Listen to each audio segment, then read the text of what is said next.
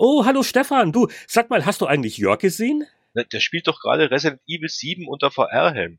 Da würde ich ihn besser nicht stören. Oh, ja. Herzlich willkommen zu einem neuen Spieleveteranen-Podcast. Hier plaudern mehr oder minder in Würde gealtete Spielebranchenkenner über Computer- und Videospiele von damals und heute. Und nun viel Spaß mit der neuen Folge. Hallo und willkommen bei Spieleveteranen Podcast 89, einer neuen Ausgabe der Runde mit etwas älteren Herren, die über aktuelle und historische Spiele plaudern. Und im Äther sind heute Jörg Langer. Hallo und herzlich willkommen. Ich darf außerdem begrüßen den Stefan Freundorfer. Hallo, es freut mich dabei zu sein. Und übrigens ist noch dabei natürlich Heinrich Lehnhardt.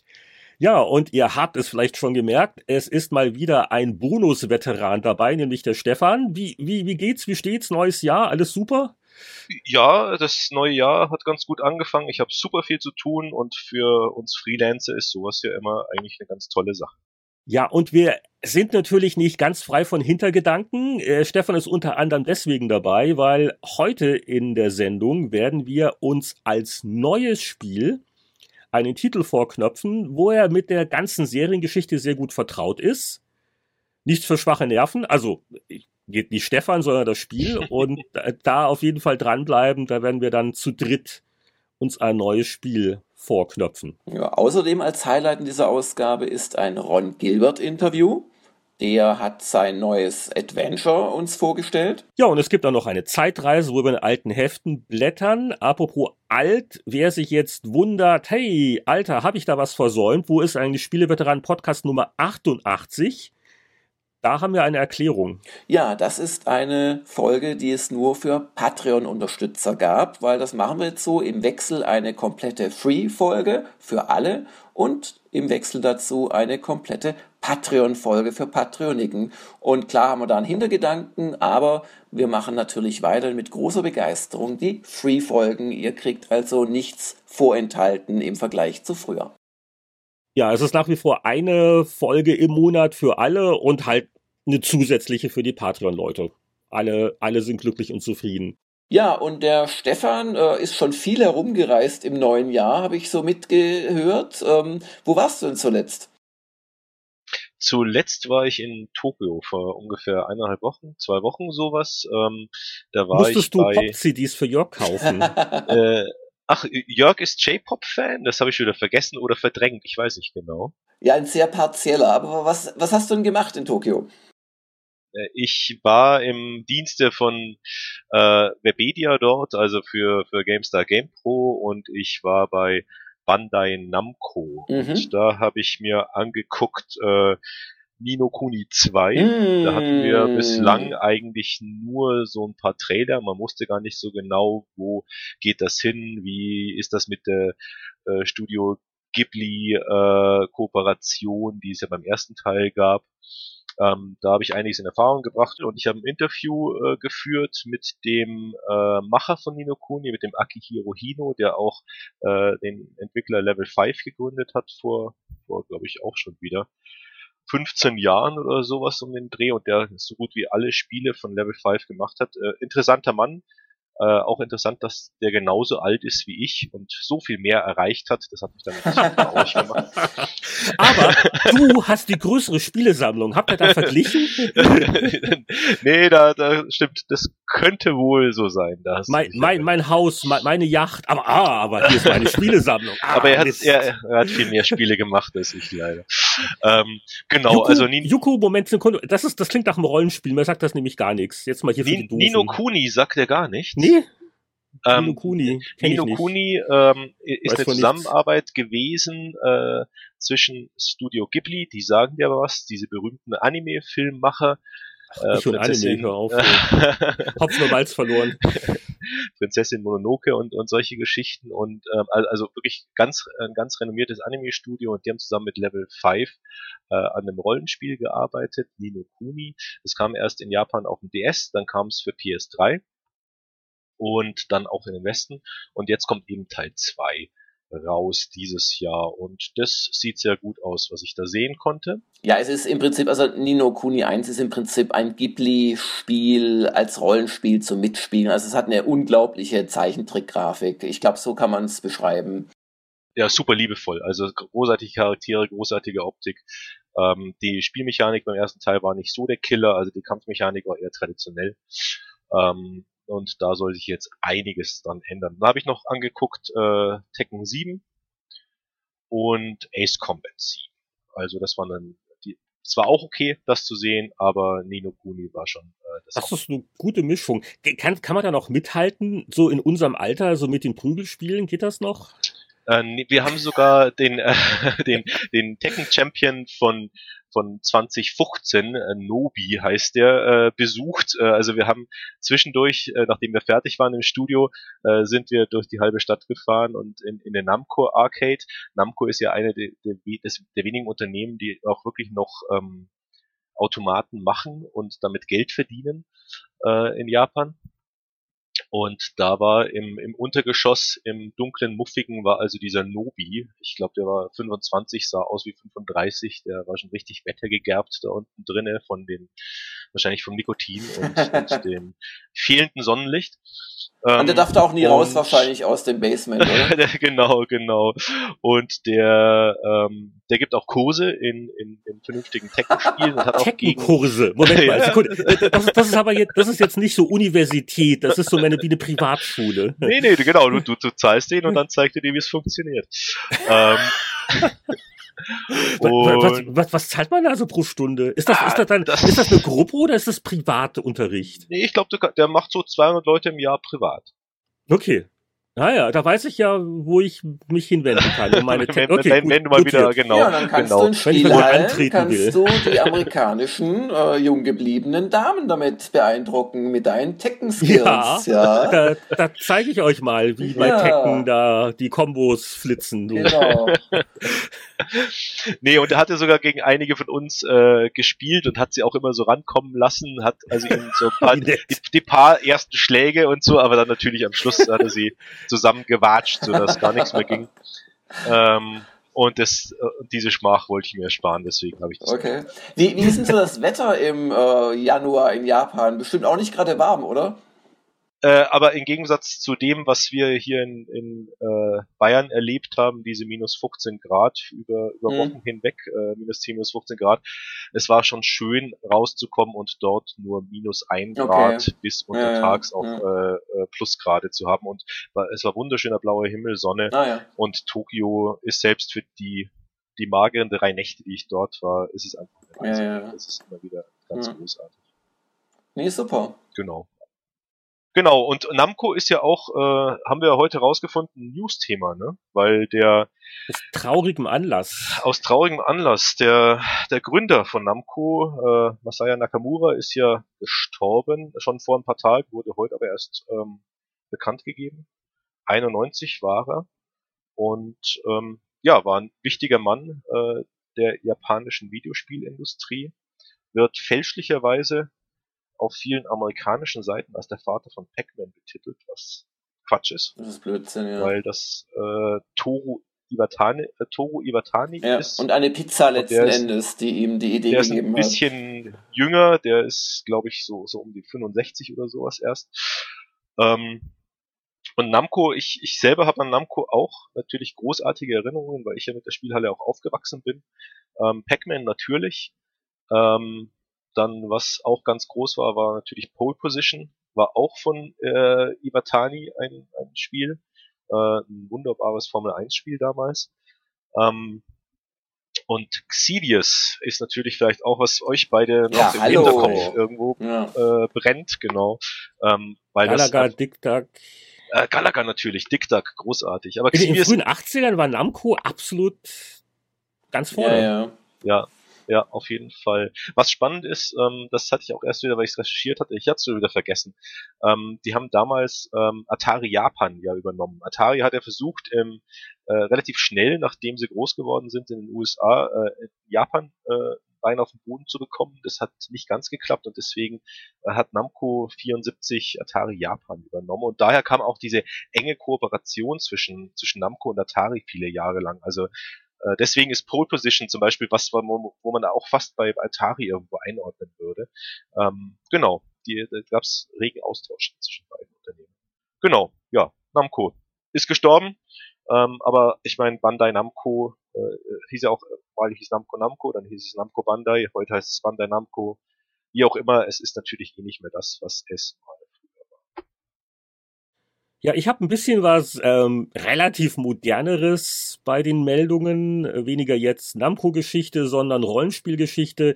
Äh, Obsidian hat offiziell eine Kampagne gestartet für Pillars of Eternity 2. Das war ja ein über Kickstarter angeschobenes Oldschool-Rollenspiel, so ein bisschen halt im Stil der Infinity Engine Titel, Baldur's Gate, Icewind Dale, wie sie alle hießen.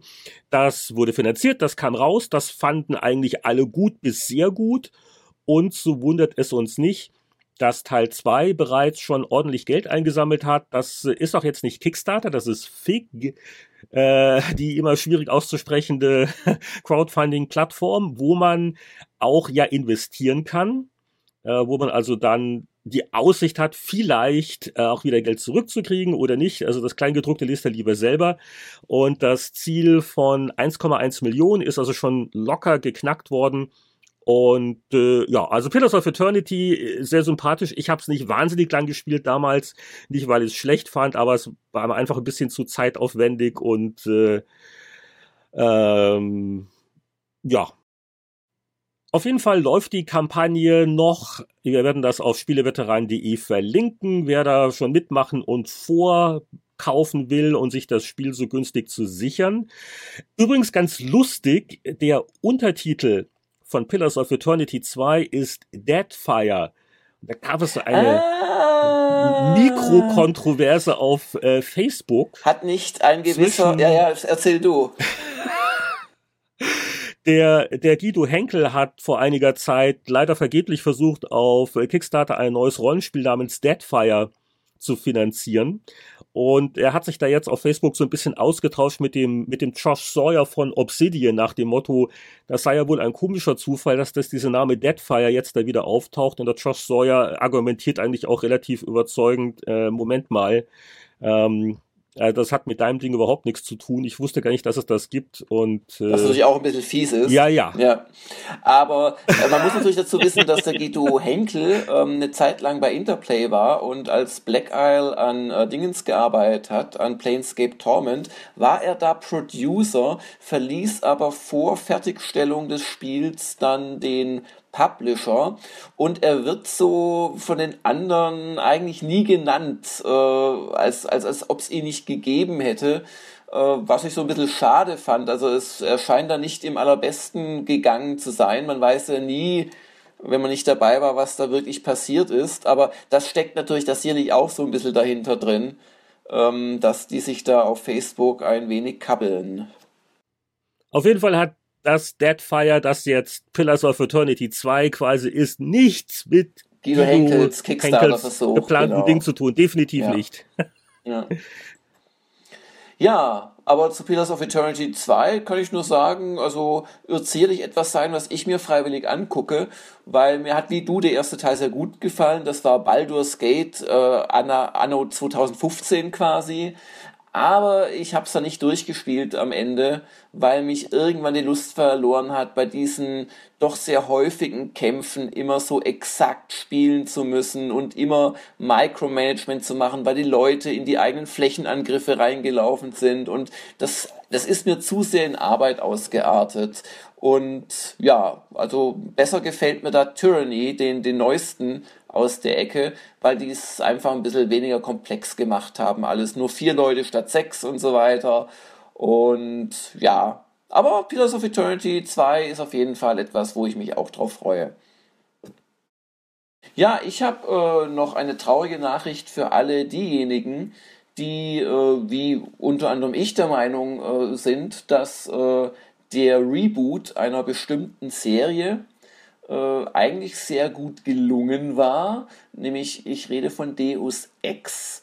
das ja mit Human Revolution und jetzt äh, im Sommer letzten Jahres Mankind Divided fortgesetzt wurde. Wir erinnern uns, Deus Ex, ein Kultspiel in vielerlei Hinsicht, äh, Deus Ex 2 nicht mehr ganz so toll, dann eine lange, lange Pause, dann äh, Mankind äh, Divided als letzter Teil und der war offensichtlich schlicht nicht erfolgreich genug. Und jetzt hat. Was mich überhaupt nicht wundert. Ja. Du warst, du warst, glaube ich, äh, schon immer das kritischer, oder?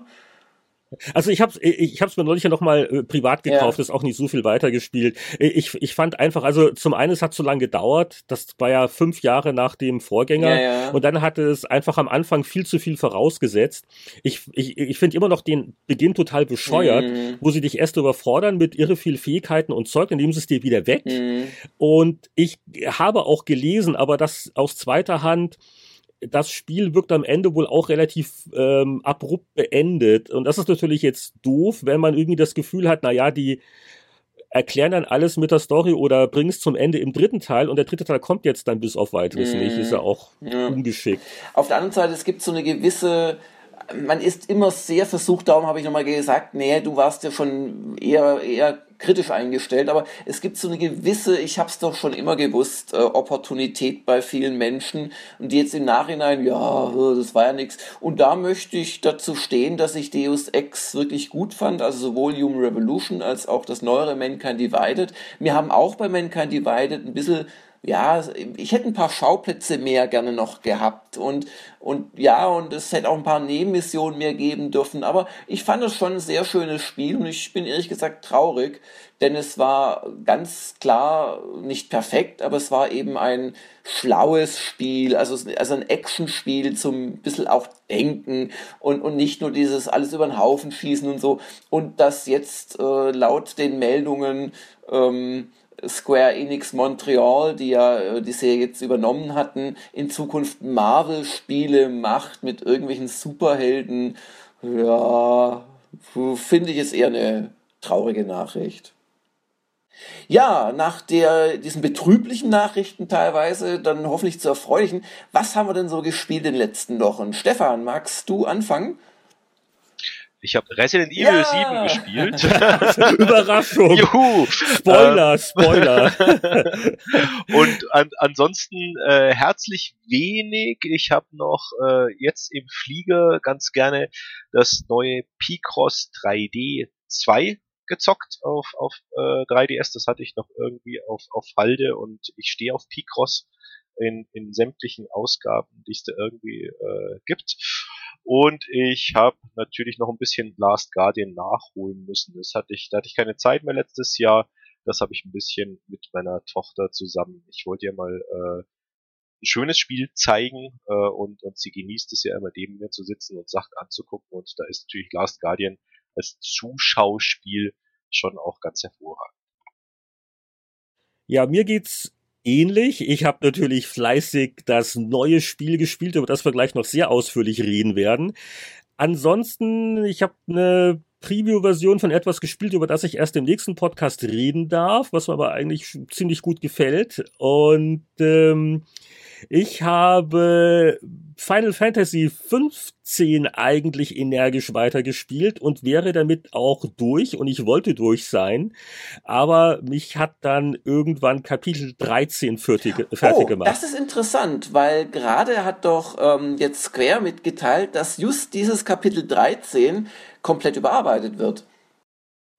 Ja, also ich, ich habe das äh, mit großer Erheiterung gelesen, nach dem Motto, ich bin nicht der Einzige. Ich muss dazu sagen, also das Problem fängt schon ein bisschen vorher an. Final Fantasy 15 bezaubert mich also wirklich so mit der offenen Welt und auch die Nebenaufgaben und alles ist nett.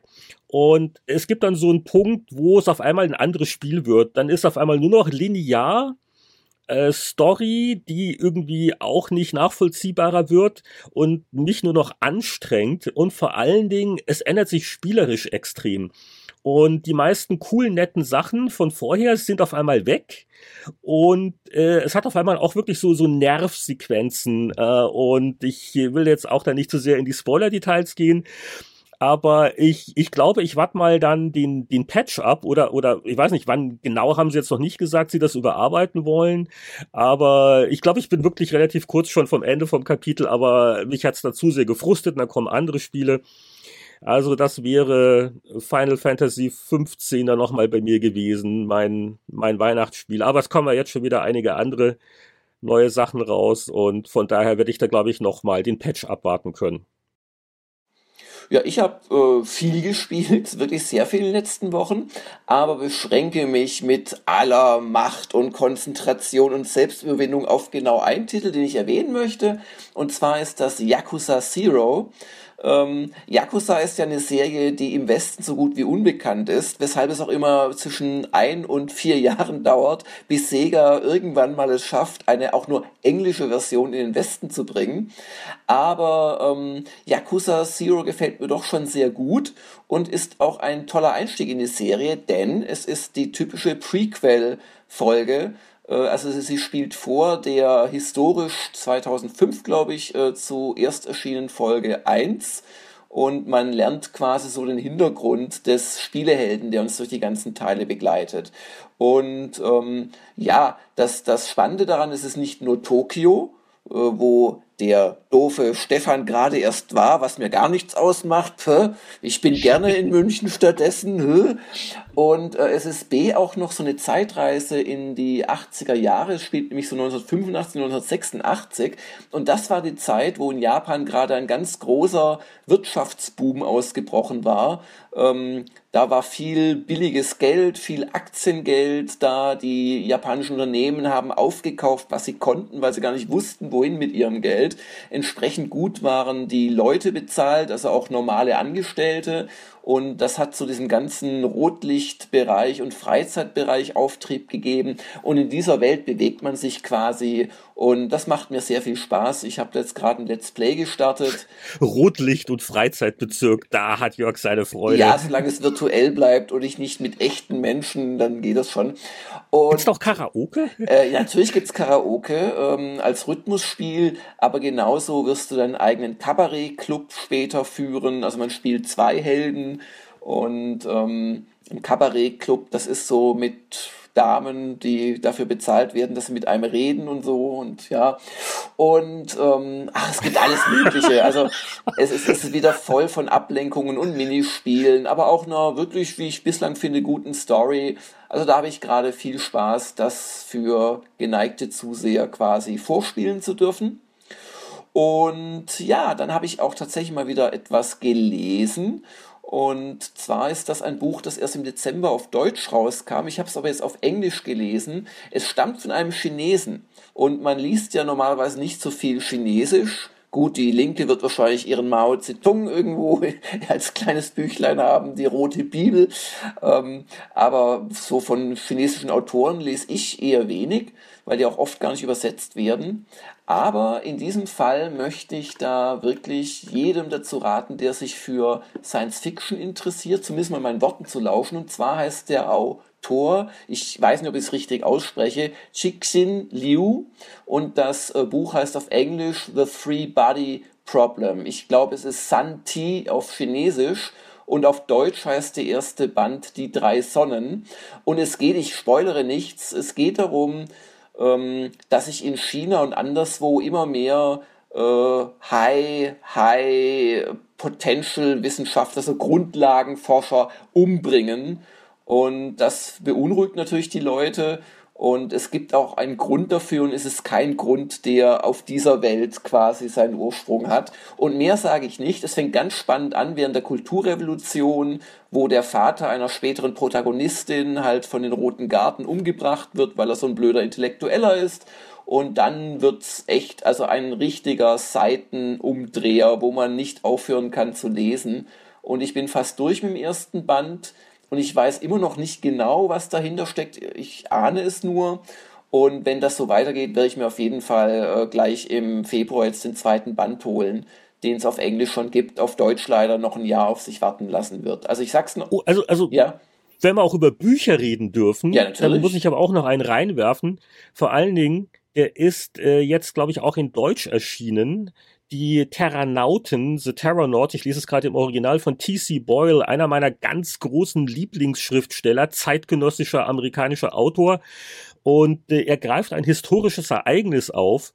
Und zwar in den 90er Jahren gab es äh, wohl wirklich mal so ein Projekt in der Wüste von Arizona, wo ein Milliardär eine so eine so, eine, so ein Öko-Experiment äh, finanziert hat. Ja, Earth da war 2, ich schon. Das also ein, ein Biodom, ja genau, ja. das war richtig Nachrichten. Ja. Und äh, basierend auf dieser wahren Geschichte äh, schildert er die Erlebnisse in dieser Zeit aus der Sicht von drei verschiedenen Charakteren. Zwei sind innen drin und eine äh, Figur ist draußen. Und äh, es passiert eigentlich nicht wahnsinnig viel. Es geht sehr viel um das Innenleben, so die, die Psychologie und wie die Charaktere halt sind.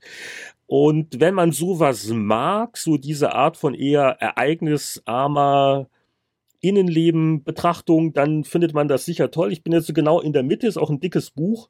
Und The Boyle ist eh ein ganz toller Autor und ich bin soweit eigentlich ziemlich angetan von den Terranauten.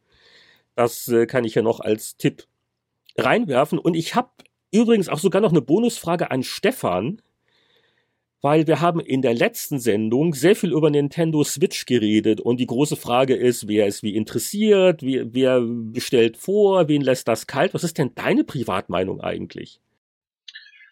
Also ich habe nicht vorbestellt. Ähm, ich bin interessiert dran. Es muss mich noch überzeugen. Also ich, ich bin nicht entflammt, leider. Ähm, aber ich lasse mich gerne davon überraschen. Was ich gut finde, ist, ist die äh, Mobilität des Ganzen. Ähm, das kommt mir zugute, weil ich einfach gerne ähm, mit einem mobilen Device irgendwie hantiere, weil ich gerne im Bett liege, äh, was zocke und nebenher mir Hörspiele zum Beispiel anhöre. Ähm, deswegen dieses Mobilspiel, das, das gefällt mir sehr gut. Ähm, aber an sich, äh, es entscheidet die Software. Also es, es kommt wirklich nur darauf an, was, was dafür rauskommt. Und dafür hat mir Nintendo noch ein bisschen zu wenig gezeigt, ehrlich gesagt. Also der Preis ist es gar nicht mal so sehr, der dich abschreckt. Das ist Nein, einfach. Das ist äh, was, was, was soll der Preis mich abschrecken? Also da muss. Äh, Geld spielt keine Rolle. Eine neue nein, Konsole. Nein, Entschuldigung. Also wenn ich wenn ich 800 Euro für für ein doofes neues Telefon zahlen kann oder oder oder tue, dann dann dann, dann werde ich es wirklich auch schaffen, für so eine Leidenschaft 330 Euro auszugeben. Und also das ist Zelda da, alleine nicht reicht nicht. Das Bitte? ist das reicht ja nicht. Äh, Zelda alleine tut's nicht. Das, äh, da ich, ich glaube, Zelda wird richtig cool. Ähm, aber Zelda alleine tut's nicht. Nein muss ich echt sagen. Das ist, ähm, das könnte ich auf der Wii U ja auch spielen. Ähm, nee, Zelda alleine genügt mir zu dem Zeitpunkt nicht. Andererseits ist es natürlich auch wieder schön, dass man eben gerade bei einem Zelda, wo man sicher auch so ein bisschen diese, diese Erkundung und sowas, also zeitaufwendigere Geschichten, dass man die eben nicht nur am Fernseher machen kann, sondern auch wirklich äh, zwischendurch reinschieben, äh, so ein bisschen das, das, das, äh, die Sachen, die ein bisschen ereignisarmer sind, äh, die abgearbeitet werden, dass man die irgendwo reinschieben kann, äh, während man im Zug unterwegs ist oder im Bett liegt zum Beispiel. Ja, und jetzt müsst ihr euch wirklich hinsetzen, euren Mut zusammennehmen und nicht weglaufen, denn wir kommen zum neuen Spiel.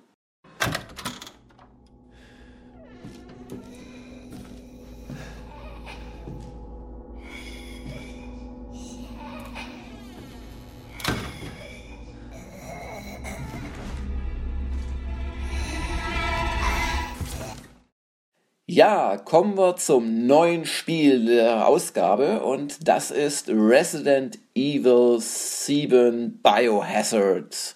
Wir haben es alle gespielt, wir haben es lange gespielt oder auch durchgespielt. Wir haben es teilweise in VR gespielt und äh, zumindest ich habe mich gefürchtet. Wie ging es denn dir, Stefan? Ich habe mich auch sehr gefürchtet. Ich fand auch wirklich die ersten drei Stunden, also ich habe es mal unkomfortabel genannt. Äh, nicht das Spiel an sich, die Spielmechanik ist ja äh, sehr äh, passt, es ist gut ausgewogen, aber ich fand es einfach ätzend. Also es war richtig ätzend, wie ein guter Horrorfilm ätzend ist. Also dass du dich richtig schlecht fühlst, dass du Angst bekommst, dass dein Herz klopft äh, auf eine unangenehme Weise, bis irgendwann dieser Relief kommt und man dann äh, die harten Szenen überstanden hat irgendwie. Aber äh, ja, es hat mir echt Angst gemacht, aber es war auch toll. Ja, Resident Evil 7 ist ja sehr interessant, denn es äh, bedeutet eine Kehrtwendung, möchte ich fast sagen, bei der Serie. Denn wenn wir mal anfangen mit der Frage, was ist es, was ist eigentlich unser neues Spiel, dann möchte man meinen, das ist so alles äh, wie gehabt, wie bei den Vorgängern, halt eine typische Fortsetzung, aber nein. Resident Evil 7 ist eine ruhmreiche Serie, die ist jetzt, Stefan, 20 Jahre alt auch ist? Kann das sein? Genau, Resident Evil ist gut 20 Jahre alt, kam 96 äh, zum ersten Mal raus. Und Resident Evil gilt ja als das Spiel, das Survival Horror als Genre etabliert oder populär gemacht hat. Da kommen wieder dann Leute wie ich, die sagen, na ja, es gab ja schon vorher Alone in the Dark auf dem PC, was da so ein bisschen ähnlich schon war, so mit der Drehsteuerung und Grusel und Kameraperspektiven. Aber nichtdestotrotz, ähm, Resident Evil war sehr erfolgreich, auf der PlayStation kam raus und äh, du bist ja unser Resident Evilologe. Äh, äh, Stefan, führ uns doch mal vielleicht ganz schnell durch die Serie im Schweinsgalopp und dann bis hin zum vierten Teil, wo alles wieder anders wurde. Okay, oh, im Schweinsgalopp. Ja, du, du sagst es ja, weil ich habe äh, dir erzählt, dass ich eine Infografik dazu gemacht habe. Wer die sehen will, der googelt einfach nach Resident Evil Infografik und dann kommt er auch genau dorthin, wo die rumliegt momentan.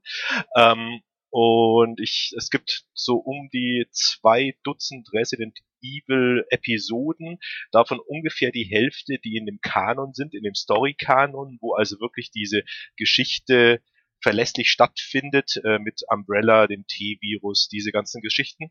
Und die andere Hälfte sind dann Spin-offs, die äh, sind, sind dann Lichtpistolen, Shooter oder ähm, was gibt's noch? Ja, äh, Multiplayer, äh, zum Beispiel. Ähm, 96 rausgekommen und äh, auf der Playstation ist sehr erfolgreich gewesen, war auch einer wirklich der, der wichtigsten Titel, der wichtigsten Serien für die erste Playstation. Dann irgendwann auf Dreamcast rübergesprungen. Dann gab's, wie du ansprachst, zu Resident Evil 4 ja diesen Switch auf GameCube, also auf äh, Nintendo-Geschichte. Capcom hatte damals mit Nintendo einen Deal, über ein paar Teile, äh, die für den GameCube gemacht werden. Erst sollte ja Resident Evil 4 nur für GameCube kommen und dann hat der aber nicht, nicht so gut verkauft damals und Capcom hat dann ein bisschen geswitcht und hat es dann auch später für die PS2 rausgebracht. Und Resident Evil 4 war also zum einen ein tolles Spiel. Ich kann mich da noch gut dran erinnern, durchgespielt. Äh, das war so wirklich das GameCube-Spiel, das man haben musste, weil die angesprochenen Umsetzungen, die kamen erst auch ein bisschen später. Ja. Und äh, was interessant war, ist, äh, es, es war nicht fast alles anders. Also die klassischen Serientitel hatten so diese diese diese Panzersteuerung, sage ich gerne. Also man man man drehte so den Charakter um die eigene Achse und vorwärts rückwärts, also so eine bewusst umständliche Steuerung und bewusst deswegen, weil da kam ja auch so ein bisschen der Horror in den frühen Spielen her, weil man halt nicht so gelenkig schnell reagieren konnte. Ne? Und diese Steuerung war ja, wie du sagtest, Alone in the Dark hatte das ja auch schon, genau diese Geschichte. Also auch das, ich erinnere mich auch noch an, an Anfang der 90er mit Alone in the Dark, da war auch diese Steuerung äh, sehr kompliziert und man konnte einfach gar nicht so schnell reagieren. Es war keine so direkte Steuerung, da hast du vollkommen recht. Und vier hat ja dann diesen äh, Umschwung auch gemacht, dass man ähm, nicht mehr aus, aus isometrischen, festen Perspektiven irgendwie drauf geguckt hat, aus, aus verschiedenen Kamerawinkeln, sondern dass dann ähm, man diese über der Schulterkamera hatte und auch das Spielprinzip sehr viel actionlastiger wurde im Vergleich zu dem alten Ja, also die ganze Perspektive, das, das Schießen und einfach die, die direkte Steuerung. Also man kann, glaube ich, sagen, Resident Evil 4 war eigentlich ein modernes Action-Adventure. Genau, und mit, mit also wirklich auch dem Fokus auf Action im Endeffekt, der aber dann immer actionreicher wurde, je höher die Versionsnummern äh, stiegen. Genau, das, das wäre jetzt so eine Frage, weil ich habe Resident Evil 5, wir haben sogar eine Stunde der Kritiker gemacht, ich habe das kaum gespielt. Es war irgendwie gut gemacht, aber mich hat's erstaunlich kalt gelassen, obwohl ich 4 so sehr liebte. Und äh, also 6 ist dann völlig an mir vorbeigegangen. Aber ich glaube, äh, Stefan, ist es richtig zu sagen, Capcom hat diese, nach dem Erfolg von 4 einfach diese Actionspielmasche so weit ausgelutscht, dass es irgendwann keinen mehr interessiert hat, oder war es nicht ganz so schlimm? Ähm, in, in Wirklichkeit ist es ja gar nicht so. Also die, die Verkaufszahlen sagen ja eigentlich ganz was anderes. Soweit ich das im Kopf habe, hat Resident Evil besser äh, 5 besser verkauft als 4 und 6 dann nochmal besser verkauft. Also die, die Absatzzahlen waren schon super. Äh, nichtsdestotrotz hat man aus der Kritik der Menschen dann doch gesehen, dass es, äh, dass der Weg nicht mehr so ganz der richtige ist. Auch Resident Evil 6 hat man ja versucht, unheimlich viel reinzustopfen. Ich glaube, das waren ja insgesamt vier parallele Kampagnen, die man spielen musste und und und also man, da, da konnte man ja 25 Stunden rein versenken und die waren alle nicht besonders gut. Da waren manche ein bisschen besser, aber die meisten ein bisschen schlechter. Und ich glaube äh, wirklich, dass es ihnen selber auch aufgefallen ist, dass dieser Weg nicht mehr ganz der richtige ist. Ja, und nicht zu vergessen, es gab ja auch noch die äh, Indizien, dass man bei diesen ganzen Remakes, die es ja auch gab zuletzt, dass da doch auf einmal die Fans wieder äh, heller und begeisterter geschwärmt haben. Also ich glaube, dass man schon gesehen hat, dass so eine Rückkehr vielleicht nicht die schlechteste Idee ist. Also eine Rückkehr zu mehr Survivaligen, zum, zum langsameren, zum, zum grauenvolleren, als halt diese Schießbude, die, die vor allem der sechste Teil war. Und jetzt sind wir bei Resident Evil 7, ein wirklich faszinierendes Spiel, weil zum einen sie ein bisschen zurückgeht zu den Horrorwurzeln der Serie, aber zum anderen auch wieder anders ist und eine sehr offensichtliche Änderung, die mir übrigens hier sehr gut gefällt, ist der Wechsel von der Third Person, also der Verfolgeransicht, zur Ego-Ansicht. Und das halt kombiniert damit, dass wir halt jetzt nicht irgendwie in der Weltgeschichte groß rumreisen, sondern wieder bei einem relativ kompakten, sehr detaillierten Schauplatz angelenkt sind. Genau, Ego-Perspektive ist schon echt eine Riesenänderung, die sich aber äh, toll anfühlt. Also man, man ist mittendrin und ich denke mal mit VR ist man noch mittendrin. Ich hab's bloß, äh, ich muss persönlich sagen, mich nicht getraut. Also ich habe auch PlayStation VR hier, ich habe das Spiel hier, ähm, aber ich habe schon bei äh, Normalspielen äh, hat's mich schon so fertig gemacht. Ich will im Leben es nicht in VR spielen. Deswegen bin ich echt gespannt, was, was Jörg dazu zu sagen hat, der, glaube ich, ausschließlich in VR bislang gespielt hat, oder? Ja, ich muss sagen, ich bin auch noch nicht durch und das liegt unter anderem daran, dass ich es maximal eine Stunde am Stück aushalte. Und ähm, zwar einerseits, weil natürlich du die typischen VR-Probleme hast. Und zwar eine Brille, die irgendwann drückt, Augen, die sich halt auf etwa einen Zentimeter maximal vor sich scharf stellen, während dem Gehirn natürlich Weite und Räume und oben unten suggeriert wird. Das strengt einfach die Augen an. Und auch dieses ganze Kopfdrehen und das Ding, das ja nicht so leicht ist, auf dem Nacken sitzen haben. Aber eine Stunde schaffe ich. Und ähm, Resident Evil 7 macht auch einiges, um dir die VR-Erfahrung zu erleichtern. Und das sind vor allem zwei Dinge. Also es gibt auch noch einige so kleinere Sachen, wie, wie werden Perspektiven angepasst und so. Aber die beiden hauptsächlichen Dinge sind, dass du in VR wenn du möchtest, dich schrittweise umdrehst mit dem Analogstick, statt halt stufenlos wie in einer normalen 3D-Welt. Das hat den Vorteil, obwohl es irgendwie ruckelig natürlich sofort aussieht, aber durch dieses Rucken scheint dein Kopf zu kapieren, dass er jetzt keine Diskrepanz auflösen muss zwischen dem, was äh, du mit der Kopfbewegung machst und dem, was du mit dem Daumen machst, weil das führt oft zu Übelkeit bei VR-Spielen, wenn es anders ist. Und das andere ist, dass dir auf Wunsch eine Art äh, Gitter eingeblendet wird und das gibt dir dann den Effekt, wie es in den Cockpit-Spielen ist, dass du quasi durch das Cockpit in einem Raumschiff oder in einem Rennspiel einen Bezugspunkt hast, der nicht die eigentliche Spielwelt ist, aber in der Spielwelt drin ist.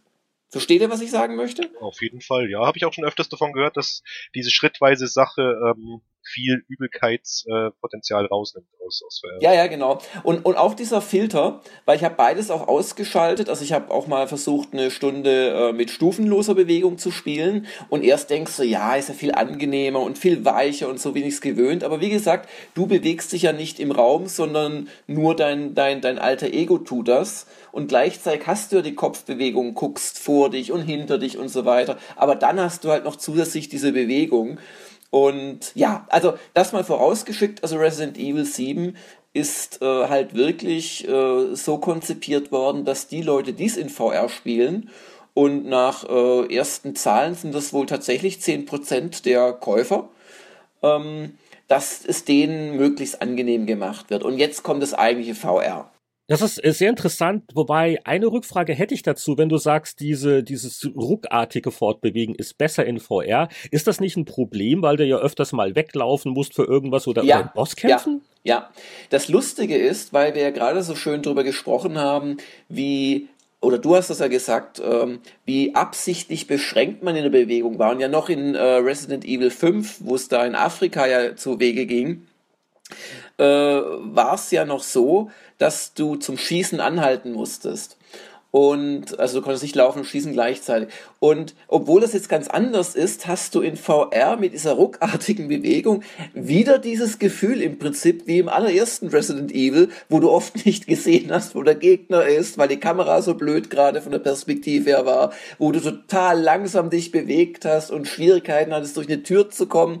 Und das hast du jetzt wieder ein bisschen. Und ich denke wirklich, dass es in VR schwerer zu spielen ist, weil du rennst da nicht so zielgerichtet rum, wie du es mit Gamepad und normal machst. Aber was du im Gegensatz äh, bekommst, im Gegenzug bekommst, ist halt eine Immersion, die im wahrsten Sinne des Wortes zum Fürchten ist. Also man kann, also wer noch nie VR erlebt hat, wird sich schwer vorstellen können, aber du bist in diesem Haus. Und wenn dann ein Schatten einen Meter vor dir kurz vorbei huscht, dann ist das in deinem Raum. Das ist bei dir. Das ist nicht auf einer Mattscheibe vor dir. Es ist bei dir drin. Und das ist der wesentliche Unterschied. Ich möchte nicht verhehlen, dass es auch ein bisschen Probleme gibt. Ähm, wie in vielen VR-Spielen hast du manchmal so einen Puppenhauseffekt, wo du dich auf einmal fühlst, als hätten sie dich geschrumpft. Das heißt, auf einmal wirkt so der Raum zu groß, die Perspektive ist irgendwie nicht perfekt. Aber wie gesagt, da achtet man kaum drauf und im Gegenzug kriegt man halt echt eine derart intensive Atmosphäre, gerade in den ersten Stunden, wo es wirklich noch viel Schleichen und einfach Angst entwickeln ist, wo man zwar immer wieder angegriffen wird, aber es ist da noch nicht so splattermäßig, es ist wirklich der blanke Horror und dann sitzt du da drin in diesem Haus oder wenn du dann Kampf hast und da rennt jemand mit einer Motorsäge auf dich zu und du musst der ausweichen und sie steht dann wirklich unter dir und schlitzt dich. Ah, also das, das geht echt, das geht wirklich an die Nieren ich, ich merke schon, wie, wie Stefan gerade nebenbei schon zum VR-Helm greift nach dieser Schilderung. nee, das nee. hat ihn jetzt dermaßen animiert, nein? Obwohl, ich meine, ich habe es zweimal durchgespielt. Ich glaube, jetzt langsam könnte ich es ertragen. Okay. Jetzt weiß ja, ich. Aber, aber vielleicht mal ein paar allgemeine Takte noch für die äh, Zuhörer, die vielleicht gar nicht bislang sich mit Resident Evil 7 beschäftigt haben. Ähm, wir haben jetzt schon angedeutet, äh, dass es jetzt eher zurück zu den Wurzeln geht, nur einen Schauplatz hat. Und es ist wirklich so, dass man seiner Frau nachspürt, die vor drei Jahren verschwunden ist und sich auf einmal wieder meldet.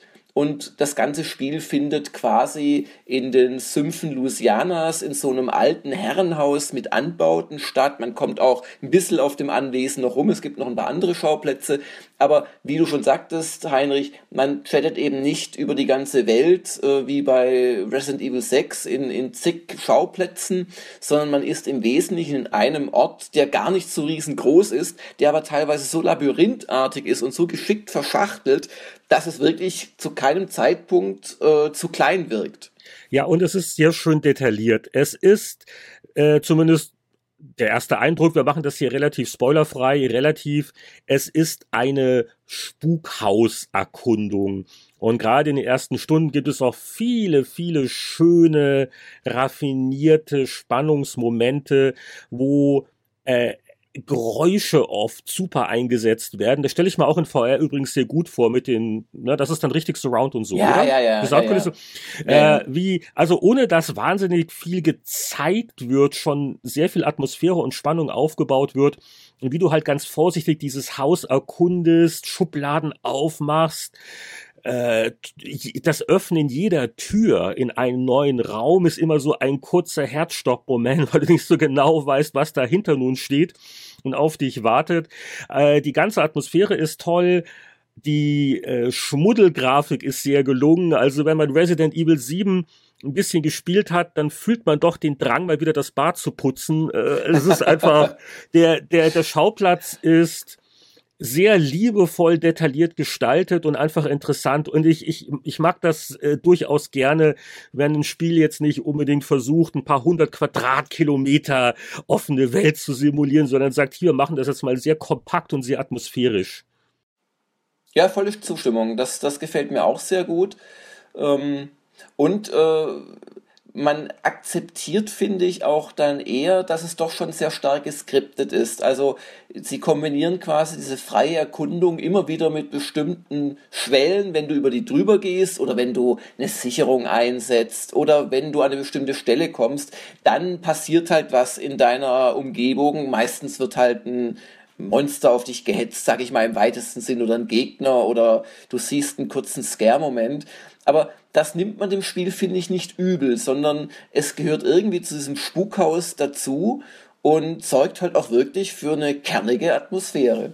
Und die Triggerpunkte funktionieren halt auch. Ich meine, wir haben, glaube ich, in den letzten 20 Jahren oft genug Spiele gespielt, äh, wo man über ganz lächerliche Triggerpunkte rüberläuft oder stundenlang irgendwo hin und äh, plötzlich, wenn man eine bestimmte Schwelle überschreitet, dann passiert irgendwie was. Ähm, ich finde schon, dass es von, vom Scripting her auch sehr gut ist und sehr gut ausbalanciert. Also es ist nie so, dass man sich äh, ja irgendwie, dass man sich, was, was, sich wie wie wie ein was äh, wie wie heißt wie eine Marionette in diesem Spiel irgendwie fühlt oder sowas ähm, wie eine Entwicklermarionette. Also ich finde dieses Scripting eigentlich äh, recht gelungen. Da gebe ich dem Stefan auch recht. Ich fand das immer sehr befriedigend, wenn man sich da den Fortschritt erarbeitet hat. Äh, man braucht halt bestimmte Schlüssel oder andere Gegenstände, was Jörg schon gesagt hat.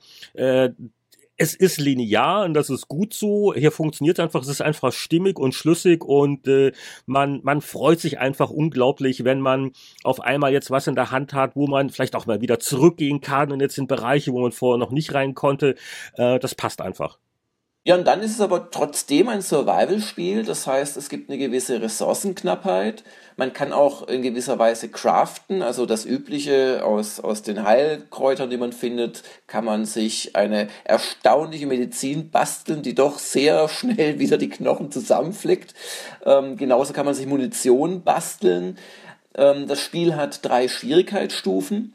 Auf leicht äh, braucht man, glaube ich, gar nicht so sehr Haus zu halten mit den Ressourcen. Auf normal fand ich es bei VR schon hinreichend schwer. Und wenn man es einmal durchgespielt hat oder wenn man die Day One Vorbesteller Version hat, dann kann man auch noch auf Irrenhaus spielen. Das habe ich mich bislang nicht getraut. Irrenhaus in VR, bitte, jetzt. ein, ein, ein Speedrun.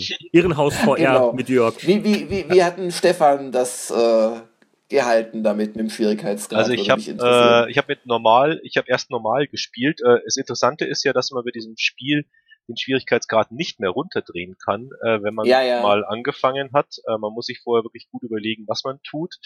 Äh, also es geht nicht, dass man zu einer Stelle gelangt und man gelangt ganz bestimmt nach drei, vier Stunden zu einer Stelle, die einen etwas frustrieren könnte.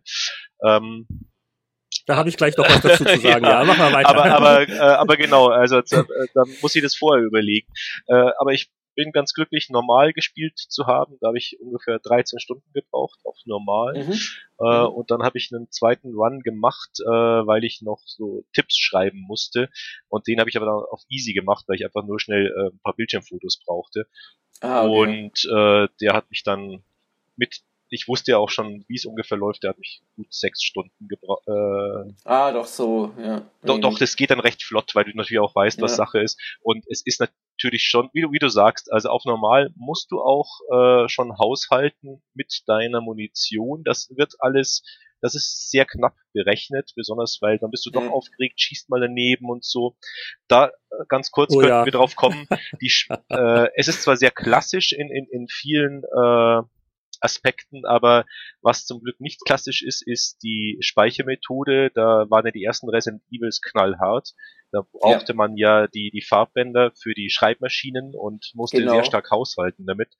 Ähm, du hast einerseits ja den Kassettenrekorder, der, der mit dem du beliebig oft speichern kannst. In diesen genau, Safe das ist nämlich der erste Punkt, ja. Äh, und das zweite ist, dass du Rücksetzpunkte hast vor den schwierigen Sachen, die wirklich fair sind. Ähm, ja. Allerdings habe ich gelesen, ich habe auch noch keinen Madhouse-Schwierigkeitsgrad gespielt, aber die Rücksetzpunkte bei, bei, bei diesem Irrenhaus müssen anders sein und teilweise auch härter ah, sein, sodass okay. du wirklich 20 Minuten in eine äh, Szene reinarbeiten musst und äh, unter Umständen getötet wirst und dann nochmal diese 20 Minuten arbeiten. Deswegen heißt okay, es ja Irrenhaus. Ja, genau. Das ist, dann kann man sich nicht beklagen. Ist legitim auf jeden Fall dann nehmen sie für Irrenhaus wahrscheinlich die Rücksetzpunkte, die du hast, wenn du ähm, vor einem Speichern die Konsole ausschaltest, weil dann gibt es auch nicht diese quasi fairen Rücksetzpunkte, sondern du wirst weiter zurückgesetzt an so einen Story-Punkt wieder. Aber ich sag mal, es gibt eigentlich eine ganz ordentliche Menge an diesen Safe Rooms, wo du auch dann speichern kannst. Ja. Und das fand Und ich auch ideal.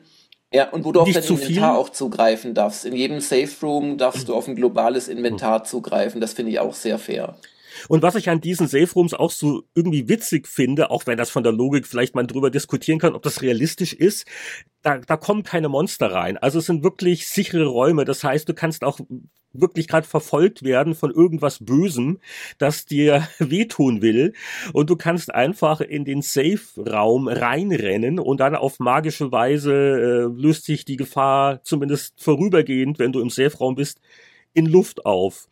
Und das klingt ein bisschen sehr künstlich, aber ich muss sagen, vom Spielgefühl her fand ich das ziemlich cool, weil du hast halt genau diese, dieses Auf, oh, ach, ich kann speichern und ich kann mal in Ruhe mein Inventar wieder, weil die, die Inventarknappheit, äh, das gehört halt auch dazu, ne? Oder was du schon gesagt hast, also Crafting, man, man überlegt sich halt, okay, ich habe jetzt hier Chemikalien, nutze ich die, um mir mehr Munition zu machen für ja, welche genau. Waffe, oder nutze ich die Chemikalie, um mir einen schönen Heiltrank zu machen, und das sind ja alles so ein bisschen Zitate von der Seriengeschichte, die, die sehr gut funktionieren, finde ich. Und das, das gibt für mich so diese, diese nette Mischung aus Oldschool und Moderne.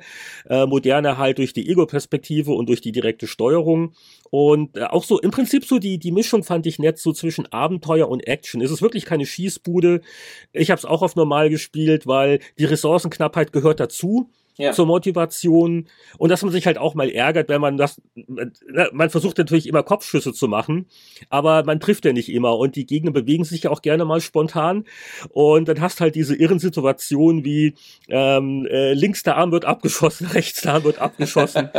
ich habe auf den Kopf gezielt und das Monster kommt weiter auf mich zu oh, und es oh. hat wirklich diese ja, ja. Ja? Den, den allerersten Bosskampf, also einen echten Kampf da auf dem Dachboden, habe ich tatsächlich mit, also in, in der Stunde der Kritiker habe ich den ja nicht geschafft und als ich dann am nächsten Tag weitergespielt habe, ich habe ihn dann im, im ersten Versuch geschafft, aber mit der allerletzten Patrone und ich wusste, wenn ich jetzt nicht treffe, dann ist sie wieder da, direkt unter mir und macht mich zum Hackfleisch. Ich habe ich hab, ich hab, ich hab auch ähm, äh, ein bisschen weiter im Spiel ein großer Bosskampf, äh, will jetzt nicht zu viel spoilern, wie gesagt, äh, den habe ich, da war ich wirklich am Ende durch, ich hatte also so äh, auf der auf der letzten Patrone keine Heiltränke mehr oh. und so so alles schon rot, aber ähm, ich also ich habe geflucht, ich habe ein paar Anläufe gebraucht, aber das Gefühl ist dann schon ein gutes. Und man muss auch mhm. wirklich, das sollte man auch jedem sagen, der es jetzt noch anfängt neu zu spielen, von diesem einen Bosskampf sich nicht entmutigen lassen. Es ist der härteste im ganzen Spiel. Äh, Ach, den, den, den meinte ich gar nicht. Ich meinte den so. später. Okay, okay. Aber, aber auf den komme ich doch gleich ah. zurück. es, es, es gibt auf jeden Fall einen, der, der sehr fies ist irgendwie und der einen echt nervt und echt frustriert aber da und wo, nicht, wo du auch nicht weißt, was du machen musst. Ja, erstmal nicht weißt, was du machen musst und selbst wenn du es ja, weißt, ja. Äh, äh, stirbst du trotzdem noch ein paar Mal. Ähm, äh, äh ja, ich, ich, ich glaube, äh, ich, ich bin ja ganz erleichtert, dass wir nicht, äh, dass ich nicht der Einzige bin. Nein, so geht's weil jedem, ich hatte, jedem, ich, mit dem ich, ich geredet habe. Ernsthaft? Ja, ernsthaft? Weil das war ganz lustig, weil ich hatte, ich hatte vor ein, ein paar Tagen vor der Aufnahme hatte ich doch ganz verzweifelt doch den Stefan angewählt nach dem Motto, wann, ich hänge noch an der einen Stelle und äh, hast du schon durchgespielt und so weiter und so fort.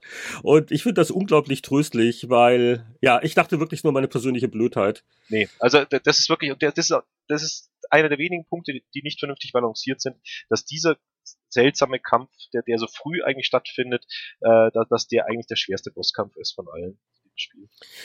Das, das stimmt, weil du hast auch später äh, dann auch bessere Waffen. Und das ist noch so eine andere Sache, weil äh, nach diesem Bosskampf, wenn du dann aus dem Gebäude raus kannst, dann kannst du auf einmal auch, hast du mehr Verbesserungsmöglichkeiten, ne? Ähm, und äh, das ist so von der von der Balance her ein bisschen komisch. Und das ist auch der eine Punkt, wo mir das unangenehm aufgefallen ist, was du vorhin angesprochen hast. Ich kann den Schwierigkeitsgrad nicht ändern, weil ich habe wirklich, ich habe einen ganzen Abend und, und teilweise so kurz vor Schluss, das gibt's halt auch. Ah, jetzt habe ich ihn ja eigentlich ja, ja. schon, aber ah. Ja, und da war ich an einem Punkt, ich sage, okay, den Bosskampf, den mache ich jetzt auf easy und dann kann ich ja wieder zurück auf normal gehen. Geht Nein, es geht nicht. Ja.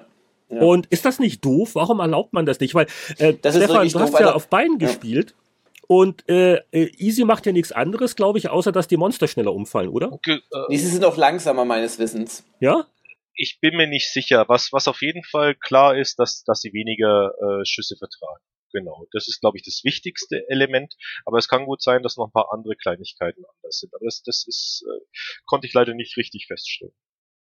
Ich möchte noch eine Sache loben, äh, bevor vielleicht auch langsam zum Thema Kritik äh, kommen können. Ähm, also Generalkritik, die wir vielleicht teilen. Ähm, was ich wirklich sehr gut finde in den ersten Stunden ist, wie der Atmosphäre aufgebaut wird. Und auch, dass es zum Beispiel das Element der Videokassetten gibt mehrmals, wo du auf einem Tape quasi, dass du dir auf einem Videorekorder dann anschaust, in-game sozusagen, wo du dann in einen spielbaren Level kommst, ähm, wo du quasi das, ja, kann man schon so sagen, Schicksal einer Nebenfigur oder irgendeines anderen äh, miterlebst und dadurch oft auch noch Hinweise zum Spiel bekommst oder einfach auch Schiss kriegst oder weißt, oh, da gibt's noch einen besonderen Gegner irgendwo, und das fand ich wirklich sehr schön gemacht. Also es hat mich sehr an so typische Horrorfilme einfach erinnert. Mir hat das auch sehr gut gefallen. Zum einen wegen der Abwechslung, zum anderen auch, weil äh, es ein bisschen die lineare Struktur aufbricht, weil das ist ja wie eine Nebenmission. Das ist ja optional, das musst du nicht machen. Du sollst äh, ich glaube, gibt eine Ausnahme, aber meistens musst du es nicht machen. Also es bringt dir aber schon aber, Vorteile. Aber genau, also, du bist motiviert, ja. weil äh, du kriegst Hinweise. Oder, oder du wirst schon mal äh, mit Sachen vertraut gemacht, die vielleicht später noch kommen. Und, und so? du kannst dich halt erproben. Das Schöne ist ja, dass du rausgehst aus, aus, aus deinem alter Ego, das du spielst in, äh, in, in, in dem Hauptspiel und dass du eben diese Kassette äh, und wenn du da drauf gehst bei, bei diesem Spiel der Videokassettenmission, dann ist es gefühlt äh, überhaupt nicht so schlimm, weil du, du probierst ja, dich ja, einfach ja, aus genau. und, und, und es ist, du wirst nicht bestraft dafür. Es ist ganz was anderes. Äh, und genau, deswegen fühlt sich das auch ganz anders an und äh, du kannst einfach ein bisschen rumspielen mit der ganzen Geschichte. Aber dann sind halt die ersten paar Stunden vorbei und dann verändert das Spiel sich schon ein kleines bisschen. Sagen wir es mal so, so nach etwa na, ist schon die zweite Hälfte, nach zwei Dritteln etwa, verlässt das Spiel etwas so die unheimliches Haus, äh, Umgebung und versucht ein bisschen Abwechslung wohl reinzubringen und, und die Spielzeit noch ein bisschen zu verlängern. Aber das ist dann nicht mehr ganz so toll und da wird's fast ein bisschen mühsam. Das meinst du mhm. wahrscheinlich. Und ja, und dass du halt, ja, der, der, also die, die feine Horroratmosphäre der ersten Spielstunden lässt ein bisschen nach, finde ich, weil du hast dann irgendwann auch recht schlagkräftige Waffen und es es wird also nicht zur Schießbude, aber du musst schon ab und zu einfach gegen diese, ja, Viecher da kämpfen, die auch mehr als einmal auftauchen und, und es wird ein bisschen konventioneller, finde ich einfach. Aber also, genau, du sprichst genau den richtigen Punkt an. Das, das Problem in Anführungszeichen ist, dass du in diesem letzten Drittel eigentlich zu overpowered bist, als dass es dir wirklich noch Angst bereiten würde, das Ganze. Mhm. Weil äh, das Szenario ist äh, zu einem gewissen Teil schon noch ganz cool und duster und so und du bist ja auch eine Weile lang ohne Waffen unterwegs, wenn man das sagen darf. Und, das darf man und, sagen. Und das ist ja, glaube ich, in jedem Videospiel heutzutage Pflicht. Du brauchst immer den einen Level, wo der Held dann irgendwie. Und da musst du ja auch noch weglaufen und musst, musst ein bisschen cleverer vorgehen. Aber äh, ab da, wo du Waffen hast, genau, die sind einfach zu stark. Du, du bist, du, du bist, du bist zu kräftig im Endeffekt zu diesem Zeitpunkt schon. Du hast die harten Sachen schon mitgemacht. Äh, du bist wahrscheinlich schon total äh, abgewichst irgendwie und, und einfach zu, zu kräftig. Deswegen ist es nicht mehr ganz so gruselig. wo ich mir eigentlich ein bisschen Sorgen gemacht hatte, das war so der Splatter-Faktor und äh, ja, es gibt schon einige Stellen, wo man so ein bisschen so, uch, war das jetzt wirklich nötig und ist natürlich kein äh, Kinderspiel, wer es noch nicht gedacht hat, dem sei das nochmal eindringlich gesagt. Aber dann gibt es doch immer wieder, also es, es ist wirklich kein reines Ekelspiel. Und es gibt auch immer wieder, auch so in der zweiten Spielhälfte noch, die, die schönsten Momente sind für dich, die schönsten Momente sind für mich die, wo eigentlich gar nicht so viel passiert, aber ich erwarte, dass was passiert. Ja, und es genau. gibt dann genau. noch mal so einen Bereich, wo ich eigentlich von einem leeren Raum zum anderen gehe und da wirklich äh, eine ganze Zeit lang keinen Gegner oder irgendwas habe, aber es ist einfach von der Atmosphäre und so ein bisschen von den Enthüllungen der Geschichte her unglaublich spannend gemacht. Und da äh, war ich eigentlich damit ganz zufrieden. Wie gesagt, hätte mit ein paar weniger Hektolitern Blut leben können aber äh, ja, so das, das Verhältnis zwischen, zwischen Gore und stilvoller Spannungsatmosphäre ist eigentlich relativ ausgewogen. Weniger ausgewogen ist so halt teilweise die Spielbalance, was wir schon angesprochen haben. Und ich, ich, ich, ich will jetzt nicht sagen, teilweise äh, Dark Souls Light, ganz so schlimm ist es nicht. Aber so, und ich, ich war noch nie ein Bosskampf-Fan. Äh, ich bin einfach schlecht bei Bosskämpfen, aber ich äh, möchte da fast so ein bisschen warnen nach dem Motto, also als man muss, glaube ich, als Normalspieler schon ein bisschen Geduld und äh, Durchhaltevermögen aufbringen, oder? Ist das fair, das so zu nennen? Ja, also bei ein, zwei Bosskämpfen muss man wirklich, ja, muss man es auch fünfmal probieren, bis man es irgendwann einfach geschafft hat. Und sie sind nicht so wahnsinnig taktisch meistens, finde ich, sondern eher so halt Schaden, Schaden, Schaden oder wissen, wann man auch mal weglaufen muss, weil man gar nicht gewinnen kann. Es ist einfach auch ein bisschen, äh, bisschen unberechenbar. Also die man, mancher Gegner, wo man sehr bestimmte Sachen dann irgendwie treffen muss, äh, wie sich der Gegner dann bewegt und wie dann was auch mal dann vielleicht sichtbar ist und wie ich dann gerade ziele in dem Moment. Da ist also mhm. auch schon ein bisschen Glück dabei, oder Stefan?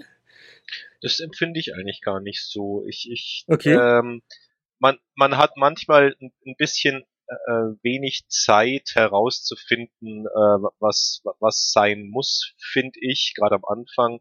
Deswegen braucht man einfach ein paar Anläufe, bis du wirklich die, die, das Muster erkennst und dann auch wirklich checkst, was, was du genau tun sollst. Also du, du wirst schon herausgefordert, äh, relativ exakt äh, Dinge zu tun. Äh, was ein bisschen schade ist, weil schöner wäre es natürlich, äh, wenn man ein bisschen flexibler wäre in der Art und Weise, in der Herangehensweise an den Boss. Äh, da da gibt es keine Flexibilität, finde ich, sondern es ist ganz klar, du musst äh, ihn hier und dorthin bringen und da und dorthin zielen, aber dann funktioniert das eigentlich auch. Aber du brauchst eben zehn Anläufe oder sowas, bis du das wirklich raus hast. Ja, ja. Also bei den Bosskämpfen so ein bisschen Trial and Error, Geduld ja. muss man schon haben. Oder, oder man, man liest äh, Stefans hervorragende Tipps, die er geschrieben hat. Oder auch bei Gamers Global den Guide. Hüstel, Hüstel, Hüstel. Ja, also das ist wirklich für alle Leute, die dir so ein bisschen jetzt so am äh, Schlucken sind. Also äh, es gibt keinen Mangel an Resident Evil Guides. Äh, auch äh, ich habe auch teilweise gespickt, ich gebe es ganz offen zu, auch mit mitspicken sind die Bosskämpfe immer noch knackig genug, aber äh, ja, also ich bereue es nicht, trotz der Bosskämpfe teilweise, ich bereue es nicht auf normal gespielt zu haben, weil einfach dieses, diese jede Kugel zählt Spannung, die gehört einfach dazu und äh, trägt doch viel zum zum Oldschool-Charme irgendwie auch bei. Es ist linear, es ist nicht übertrieben leicht, ne? Also es, es hat schon was, obwohl es grafisch sehr modern ist ja, und das, das wollte ich auch nochmal sagen. Also es ist als Gesamtspiel wirklich gelungen und ich möchte nochmal den Aspekt VR einfach loben, denn ähm, es ist außerhalb von Rennspielen oder, oder vielleicht Elite Dangerous mit VR ist das also eigentlich das erste echte AAA Spiel, das ich komplett ohne Abstriche in VR leben kann. Es gibt kleine Abstriche, sie haben so ein paar Animationen rausgenommen, damit einem nicht schlecht wird. Ähm, was ich ein bisschen blöd finde atmosphärisch, wir haben ja schon darauf hingedeutet, dass vielleicht nicht jede Hand am Helden bleiben wird, die er am Anfang des Spiels noch besitzt. Ähm, wenn man sich das dann in VR anschaut, äh, sie haben keinen Torso. Also der, der, der Arm hängt quasi eh schon in der Luft und wenn da jetzt noch was wegkommt, wird es irgendwann so ein bisschen lächerlich. Also es ist schwer zu beschreiben. Ähm, in der Kitchen-Demo hatten sie noch ein Torso und da ist man aber dann teilweise, so hat man so durchgeguckt oder ist in den reingerückt. Also irgendwie haben sie es wahrscheinlich einfach technisch nicht hinbekommen, dass du in VR quasi deinen eigenen Körper modelliert bekommst und haben dann letzten Endes darauf verzichtet. Das finde ich ein bisschen schade in einigen ähm, Situationen, aber trotz alledem, es ist eine fantastische Leistung, finde ich. Das erste, aus meiner Sicht, der erste Kaufgrund für die PlayStation VR ähm, für PC soll ja bei Resident Evil 7 wohl Unterstützung äh, nachgeliefert werden für Oculus Rift und oder HTC Vive. Und das ist schon eine Riesenleistung. Und es ist wirklich, es ist nochmal schwieriger und intensiver in VR. Und man kann, also ich, ich, ich kann es unmöglich länger als eine Stunde am Stück spielen. Da, da wäre ich danach echt platt und wird mit einem Bein in der Luft wedeln oder irgendwie sowas. Ja, bevor wir zu unserem Fazit, zu unserer Spieleveteranenwertung schreiten, gucken wir gerne in den Pressespiegel. Was haben Fachmedien gesagt? Was haben General Interest, Newsportale gesagt. Ich bringe da bei der Gelegenheit eine unauffällige Anmerkung unter, und zwar der Christian Genzel, unser äh, alter Bekannter, der spielende Filmmacher, oder filmmachende Spieler, wie auch immer, der hat auf seinem Blog äh, anlässlich auch des neuen Resident Evil Films eine äh, ganz interessante Geschichte veröffentlicht äh, und zwar so ein bisschen guckt er sich an, wie die Spielelogik die Filmerzählung beeinflusst äh, hat und äh, was äh, der Regisseur da sich sonst noch so abgeguckt hat bei anderen äh, Genrevertretern. Ganz interessant. Ich verlinke das auf spieleveteranen.de. Wilsons Dachboden Com ist der Blog vom Christian. Und äh, kein Christian, sondern ein Carsten hat bei spiegel.de äh, Resident Evil 7 getestet, nämlich der Carsten Görig. Und den zitiere ich doch gleich ganz unauffällig. Ähm, das Hauptfazit lautet, Resident Evil 7 erfindet das Genre nicht neu, ist aber ein wichtiger Schritt für die Serie. Das Spiel bedient sich wieder beim Grusel, beim Horror und äh, ein Satz noch speziell auch zum VR-Modus, den wir ja auch gerade besprochen haben. Äh, da heißt es, der VR-Modus verursacht schnell Kopfschmerzen, was allerdings nicht bei allen Spielern so sein muss. Gerade die Option, sich per Controller weiter zu drehen, als es mit dem Kopf möglich ist, führt immer wieder zu flauem Magen und lässt einen bald die Brille abziehen. Und da muss ich nochmal jetzt natürlich Jörg fragen, was dann mit deinen Kopfschmerzen? Also ich bin in der Regel, habe ich es abends, spät abends gespielt, bin dann über glatte äh, Münchner Osten äh, Vorortstraßen nach Hause gebrettert und fühlte mich immer sicher dabei. Also Antwort, nee, sehe ich nicht so. Vielleicht hat der Carsten noch nicht so wahnsinnig viele VR-Spiele gespielt. Das, also das ist nicht, nicht so von wegen oh, der Newbie, sondern die Gewöhnung einfach, äh, die, die braucht man in der Tat ein bisschen. Ja, dann schreibt die Süddeutsche, der Kaspar von Au, Je weniger Zombies ich treffe, desto mehr grusele ich mich. Einmal bewege ich mich 20 Minuten durch die Horrorvilla, ohne irgendjemanden zu begegnen. Dann plötzlich eine falsche Bewegung. Der nächste Untote stürzt sich auf mich. Alles andere erledigt das Warten auf diesen Zeitpunkt. Und das verdreckte Haus, herunterhängende Tapeten, zerbrochene Möbel, blutige Mülltüten, Tierkadaver, Kot und schummriges Licht zum Davonlaufen, wenn das denn möglich wäre. Ha, wunderbar. Also schöner kann man es nicht beschreiben. Das trifft sehr, sehr gut die, die Stimmung, finde ich. Also ja, ja. Goldsternchen. Ja, ich könnte noch, äh, ich könnte ja die Computerbildspiele äh, zitieren. Äh, da ist online auch mein Name mit dabei. Ich habe es aber nicht für die getestet, ich habe nur die Tipps in diesem Artikel gemacht. Ähm, aber der Mike äh, Spyridis, der Kollege, hat das getan und der schreibt, zwar bedient sich Resident Evil 7 altbewährter Schocker-Stilmittel und erfindet somit das Horrorrad nicht neu, dennoch gelingt im Spiel durch gut getimte Schockmomente und wohldosierte Actionsequenzen der Aufbau einer dichten sowie spannenden Gruselatmosphäre. Das ist ein vernünftiger Satz, würde ich mal sagen. Ja. Dann werfen wir noch einen Blick auf GameStar.de, also die PC-Version wurde da bewertet, 88 von 100. Das Fazit lautet Resident Evil 7 beliebt die Serie wieder. Dank Ego-Perspektive und herausragender Atmosphäre ein echtes Horror-Highlight Und in seinem Meinungskasten meint der Markus Schwertel außerdem, einem alten Risi-Veteranen wie mir hat bei den letzten beiden Teilen der Serie das Herz geblutet. Zu viel geballert, zu wenig Horror. Diesen Vorwurf kann man Resident Evil 7 ganz sicher nicht machen. Von der ersten Minute an liegt die ganz besondere Spannung in der Luft, mit der die Capcom-Reihe bekannt und beliebt geworden ist. Das klingt doch sehr gut auch auf Gamers Global. Erstaunlicherweise wurde das Spiel da auch getestet, aber nicht von dem Jörg, sondern von dem Benjamin.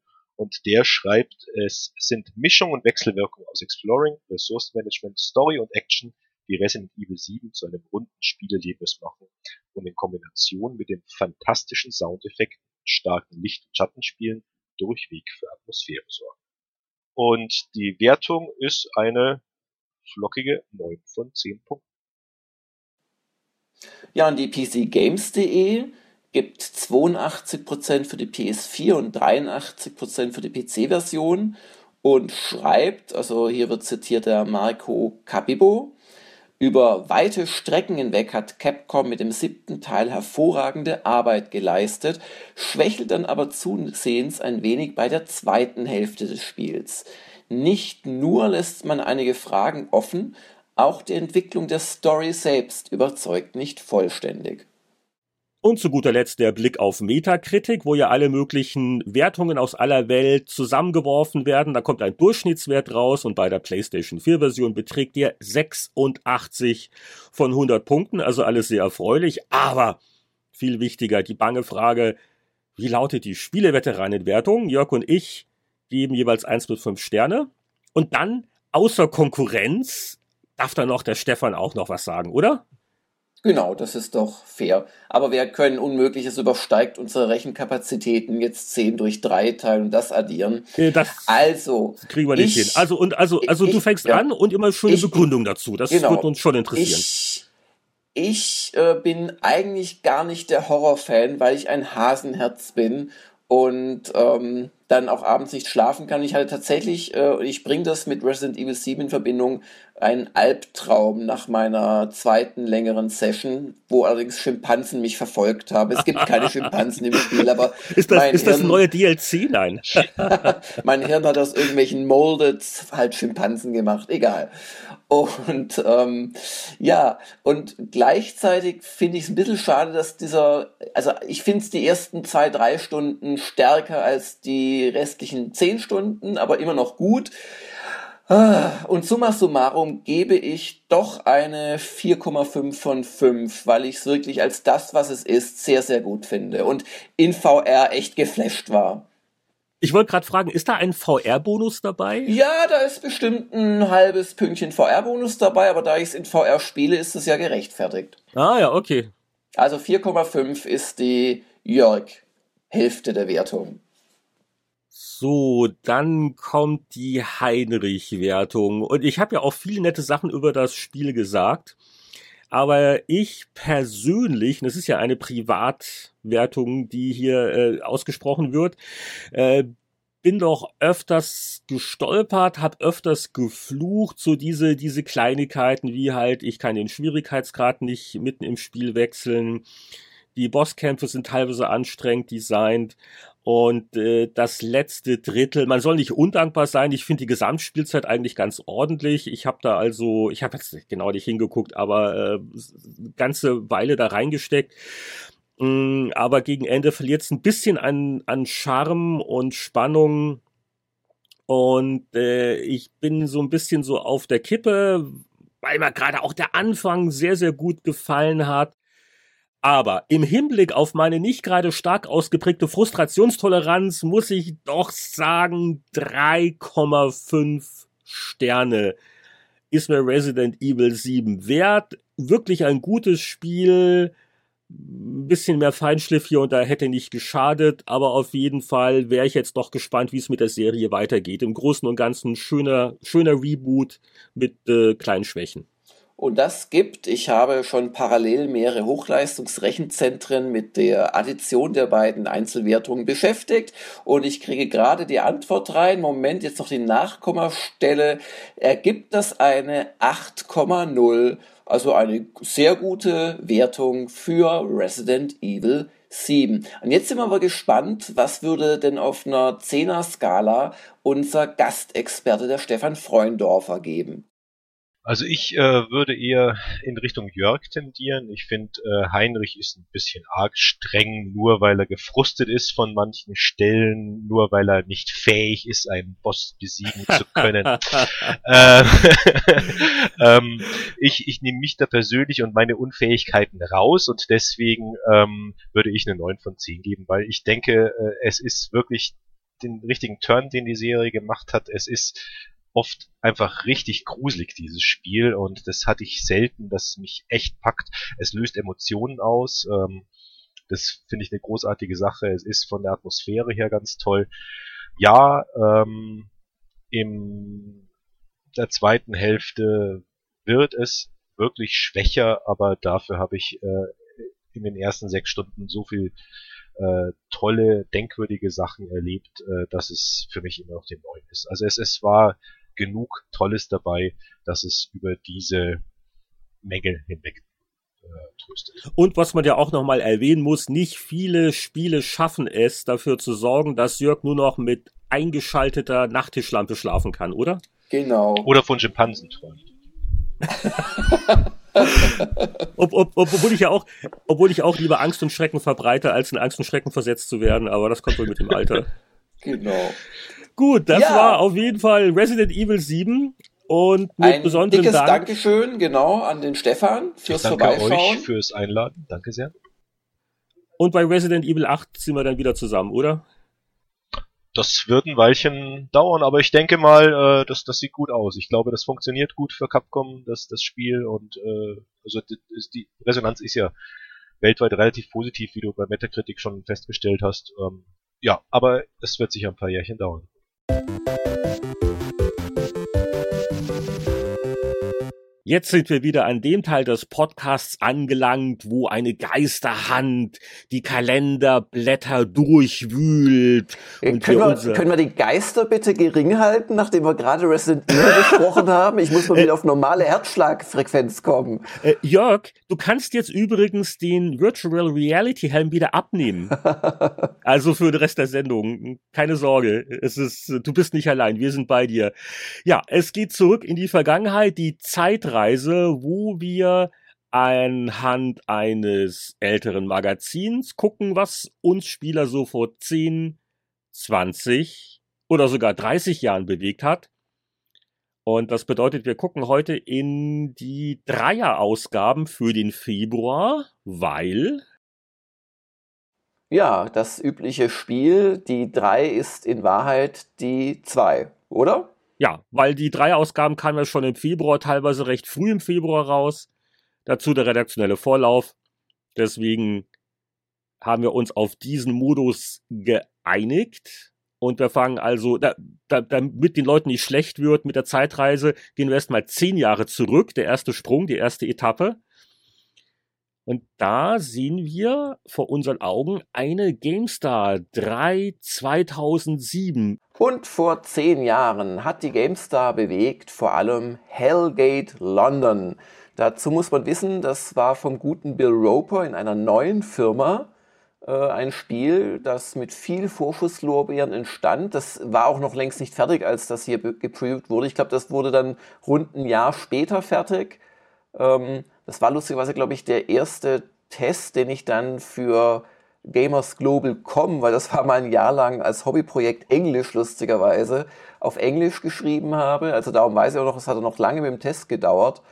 Naja, und es hat sich ja dann als nicht so super erfolgreich herausgestellt. Müssen wir jetzt, glaube ich, gar nicht so lange drüber reden. Ja, das Damals kann man doch ein bisschen bitte? aufheben, weil ich kann mich auch noch gut an Hellgate London erinnern, war sicher kein perfektes Spiel. Es war jetzt auch nicht so schlecht, wie einige das dann gemacht haben.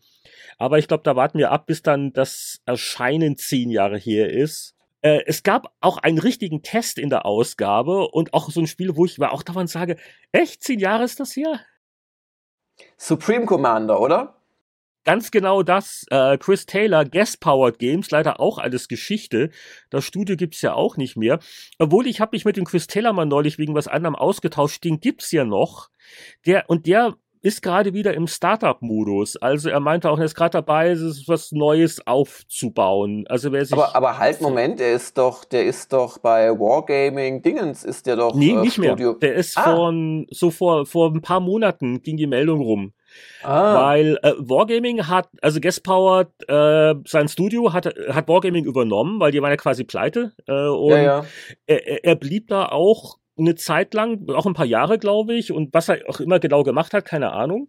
Und neulich ging nämlich die Meldung rum und ja, ja, also wir haben uns jetzt mal wieder angemeldet und er meinte, ja, ja, es ist viel zu tun und der ist jetzt wieder unabhängig. Also Chris Taylor. Das ist spannend. Wer weiß. Weil an dem Abend, als er Guest Power zugemacht hat, da habe ich mit ihm gemailt, lustigerweise. Und das war sehr bizarr. Ähm, weil er so wirklich äh, so freies Assoziieren gemacht hat. Also ich habe das halt mitgekriegt von irgendwo anders her und habe ihn halt angeschrieben, hey, stimmt das?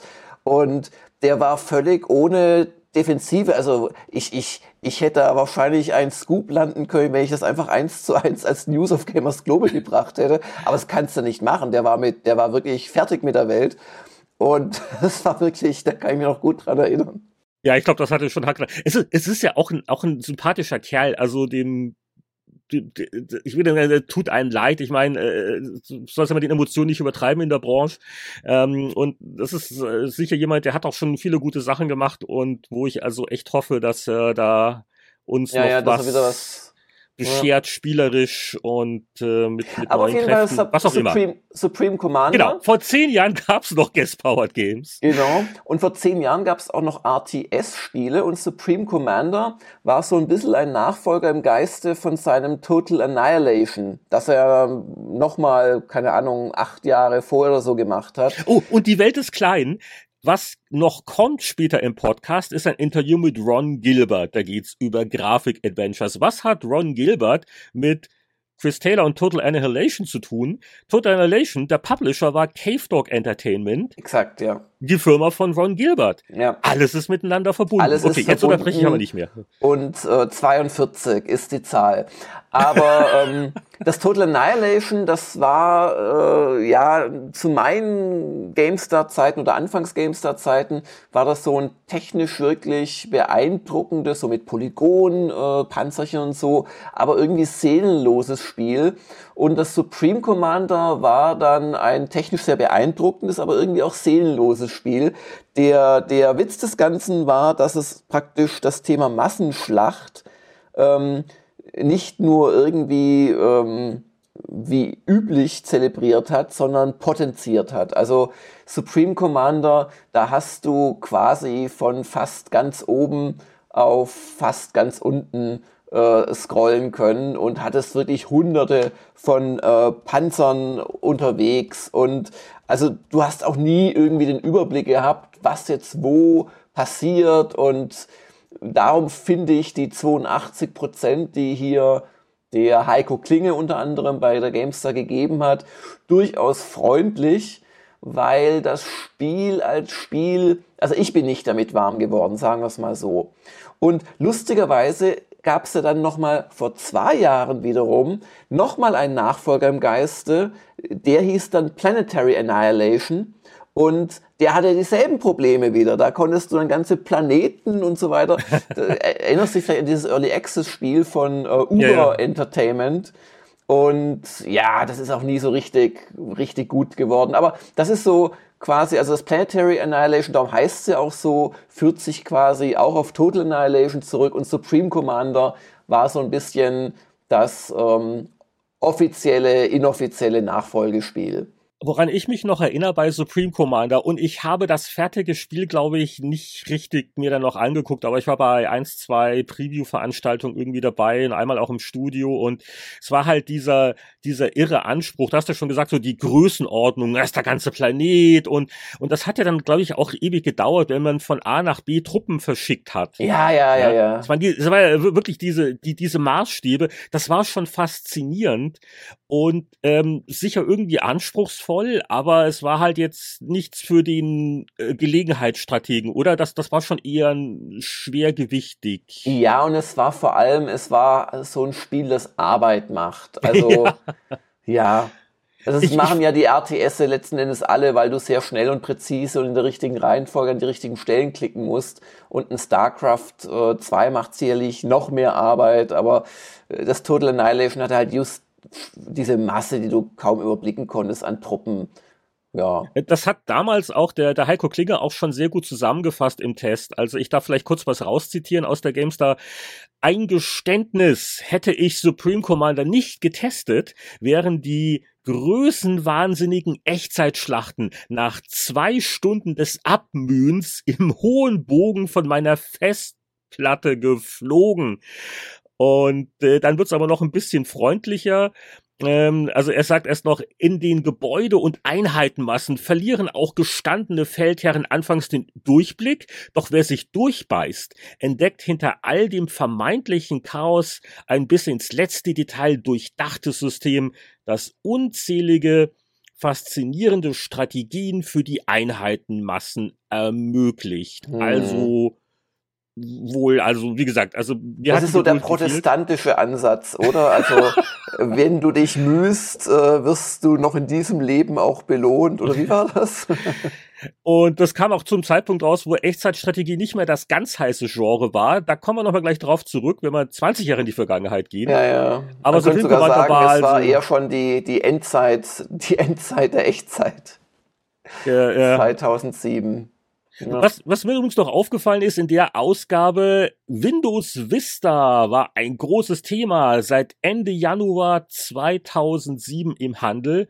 Die GameStar hat da ein bisschen nachgeprüft und Benchmarks laufen lassen und war da sehr, sehr kritisch. Aus Spielersicht natürlich, Zitat, so schön und hardwarehungrig wie nie ist dieses Windows, aber teilweise erhebliche Leistungseinbußen gegenüber Windows XP. Das waren also viele Treiberprobleme am Anfang. Windows Vista war ja als von den Windows-Versionen, über die keiner mehr reden möchte, die haben alle schon verdrängt. Ich habe ja, noch ja. eine eine Erinnerung, weil ich war damals bei Computech und da war man so ganz erregt in der Geschäftsleitung, weil man hatte sich die Rechte gesichert, das offizielle Windows Vista Magazin in Deutschland rauszubringen. Hm. In irgendeiner Lizenzgeschichte über Future lief das, weil die hatten das europaweit. Mhm. Und ich verrate nicht zu viel, wenn ich sage, dass die Nachfrage nach einem offiziellen Windows Vista Magazin nicht so ganz Begrenzt die Erwartungshaltung ja. erfüllt hat. Was ich noch erwähnenswert finde, aber viel mehr sehe ich da nicht in dieser äh, Gamestar Ausgabe, ist noch eine große Stalker äh, Preview und ein lustiges Intro. Wir versprechen, das ist der letzte Vorschauartikel zum heiß Shooter aus der Ukraine. Und Stalk habe ich wirklich gern gespielt. Das war ein ungeschliffener Rohdiamant, aber ein wirklich großer, schöner Rohdiamant. Also wie, wie viele Jahre war Stalk zu spät? Fünf? Ja, mindestens. Da war halt eine Anomalie in der Zeit. Aber ähm, da kommen wir sicherlich auch nochmal in einer Folge Podcast-Ausgabe drauf, wenn das getestet wurde. Da habe ich nämlich schöne Erinnerungen dran. Ja, dann lass uns doch mal 20 Jahre zurückblättern, oder? Ja, wenn alle die Sicherheitsgurte anhaben, dann können wir nämlich noch weiter zurückspringen und das bedeutet PC Player 397. Und oh, da, da erwähnen wir, wir da, die Titelstory eher nur kurz, oder? Ja, die, da, da kommen wir so in die Endzeit meiner PC-Player-Zeit und wir müssen verzweifelt gewesen sein. Ich, ich war damals ja auch für das Heft verantwortlich und muss mich jetzt wirklich im Nachhinein schämen, äh, dass ich da tatsächlich NBA aufs Cover gebracht habe. Also NBA Live 97. Das war wahrscheinlich das beste Spiel, faktisch der Ausgabe. Aber eigentlich weiß man, ich wusste anscheinend nicht, dass man mit Sportspielen Auflagen äh, aktiv senkt. Nee, das hast du damals noch nicht gewusst, weil du hast ja dann wenig später bei der GameStar mit NHL, glaube ich. Ne? Die zweite ja, stimmt. In der GameStar. zweiten Ausgabe habe ich ja, das ja. wieder nochmal gemacht. Hast deine ja. Lektion noch nicht gelernt Aber gehabt. danach glaube ich nie wieder. Danach okay. gab es keine Sportspiele mehr in Covernähe. Aber man, man, man merkt schon, das sind halt Ausgaben, die kamen relativ bald nach Weihnachten, ja, wo ja, dann immer so ein bisschen alles ruhiger wird und da war NBA, äh, NBA Live war jetzt auch, auch nicht schlecht und vor allen Dingen, es passte auch ganz gut, es gab noch ein paar andere Basketballspiele, so mehr so Action oder ich glaube eine, eine Automatenumsetzung war dabei. Und das waren, glaube ich, sogar drei verschiedene NBA-Spiele. NBA Live war halt das am höchsten bewertete, halt richtig Simulation.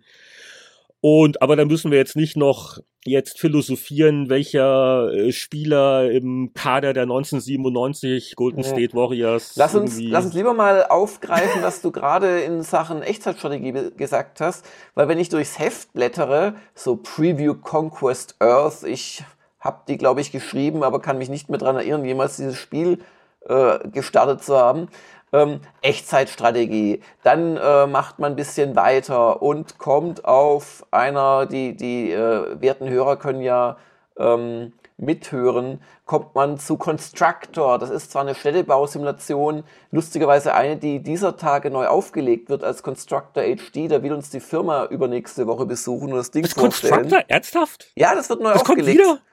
Ja, ja, von, wow. hier steht Acclaimed drin, das stimmt nicht ganz, die hießen System 7 irgendwas, nicht, nicht, wie hießen denn die System 7, System, die sind hier gar nicht Ich glaube, genannt. ich glaube, Acclaim war halt der Publisher, ne? Ja, ja, der war der Publisher. Aber der Und, ähm, anderes, aber ne? halt auch Echtzeitelemente. Dann Genome, na gut, das ist ein Mac, Mac-Spiel gewesen.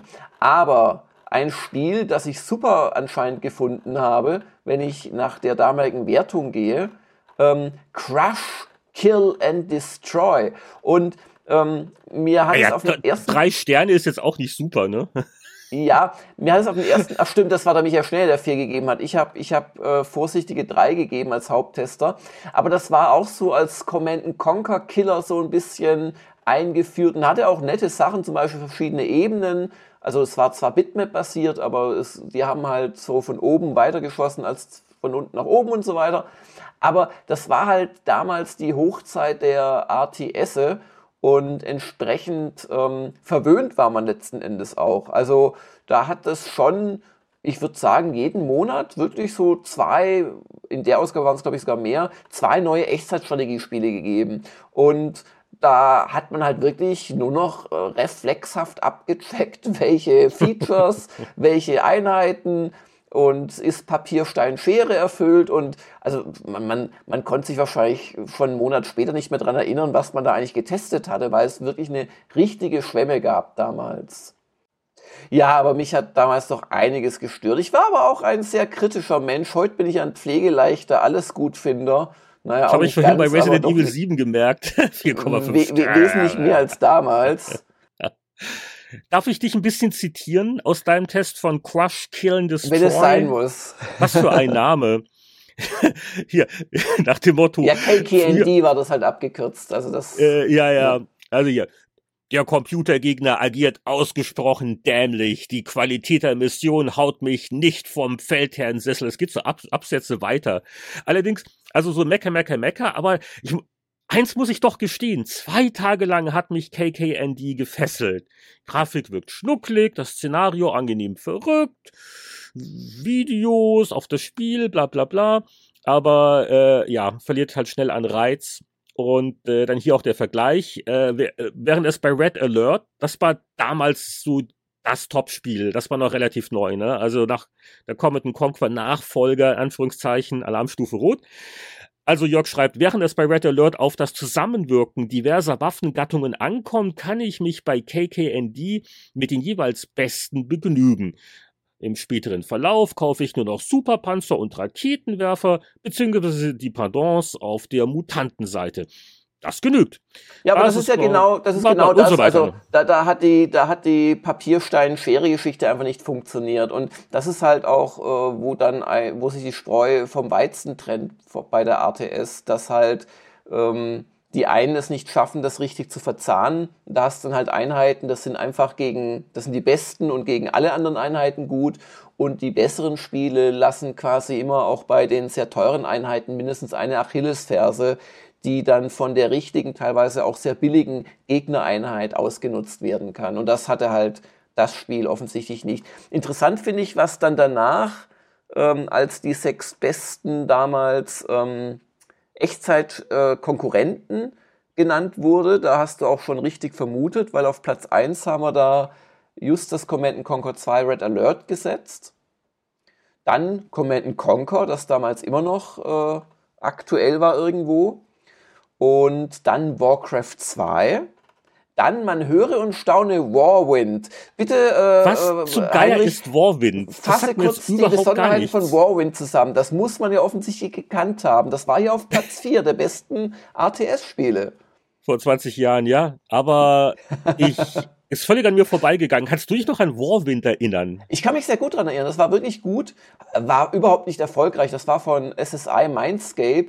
Und es äh, krankte schon ein bisschen daran, dass es so wie Warcraft, aber auf Depri war. Also so ganz dunkle Farben und ganz abstruse Kampfeinheiten. Aber ein wirklich schönes äh, System und ähm, du hattest da auch so ein Kerntruppensystem, was die allerwenigsten Echtzeitstrategiespiele haben, aber einige Rundenstrategiespiele, also wie Panzergeneral und so weiter, dass du quasi einen Teil deiner Truppen in die jeweils nächste Mission mitnehmen kannst, weswegen du natürlich auf diese Veteranen besonders achtest. Das ist ein, wie so ein bisschen die Napo napoleonische alte Garde, die wird eigentlich gar nicht eingesetzt, aber wenn, dann macht sie alles nieder, äh, weil sie so toll ist oder sie ergibt sich halt bei Waterloo.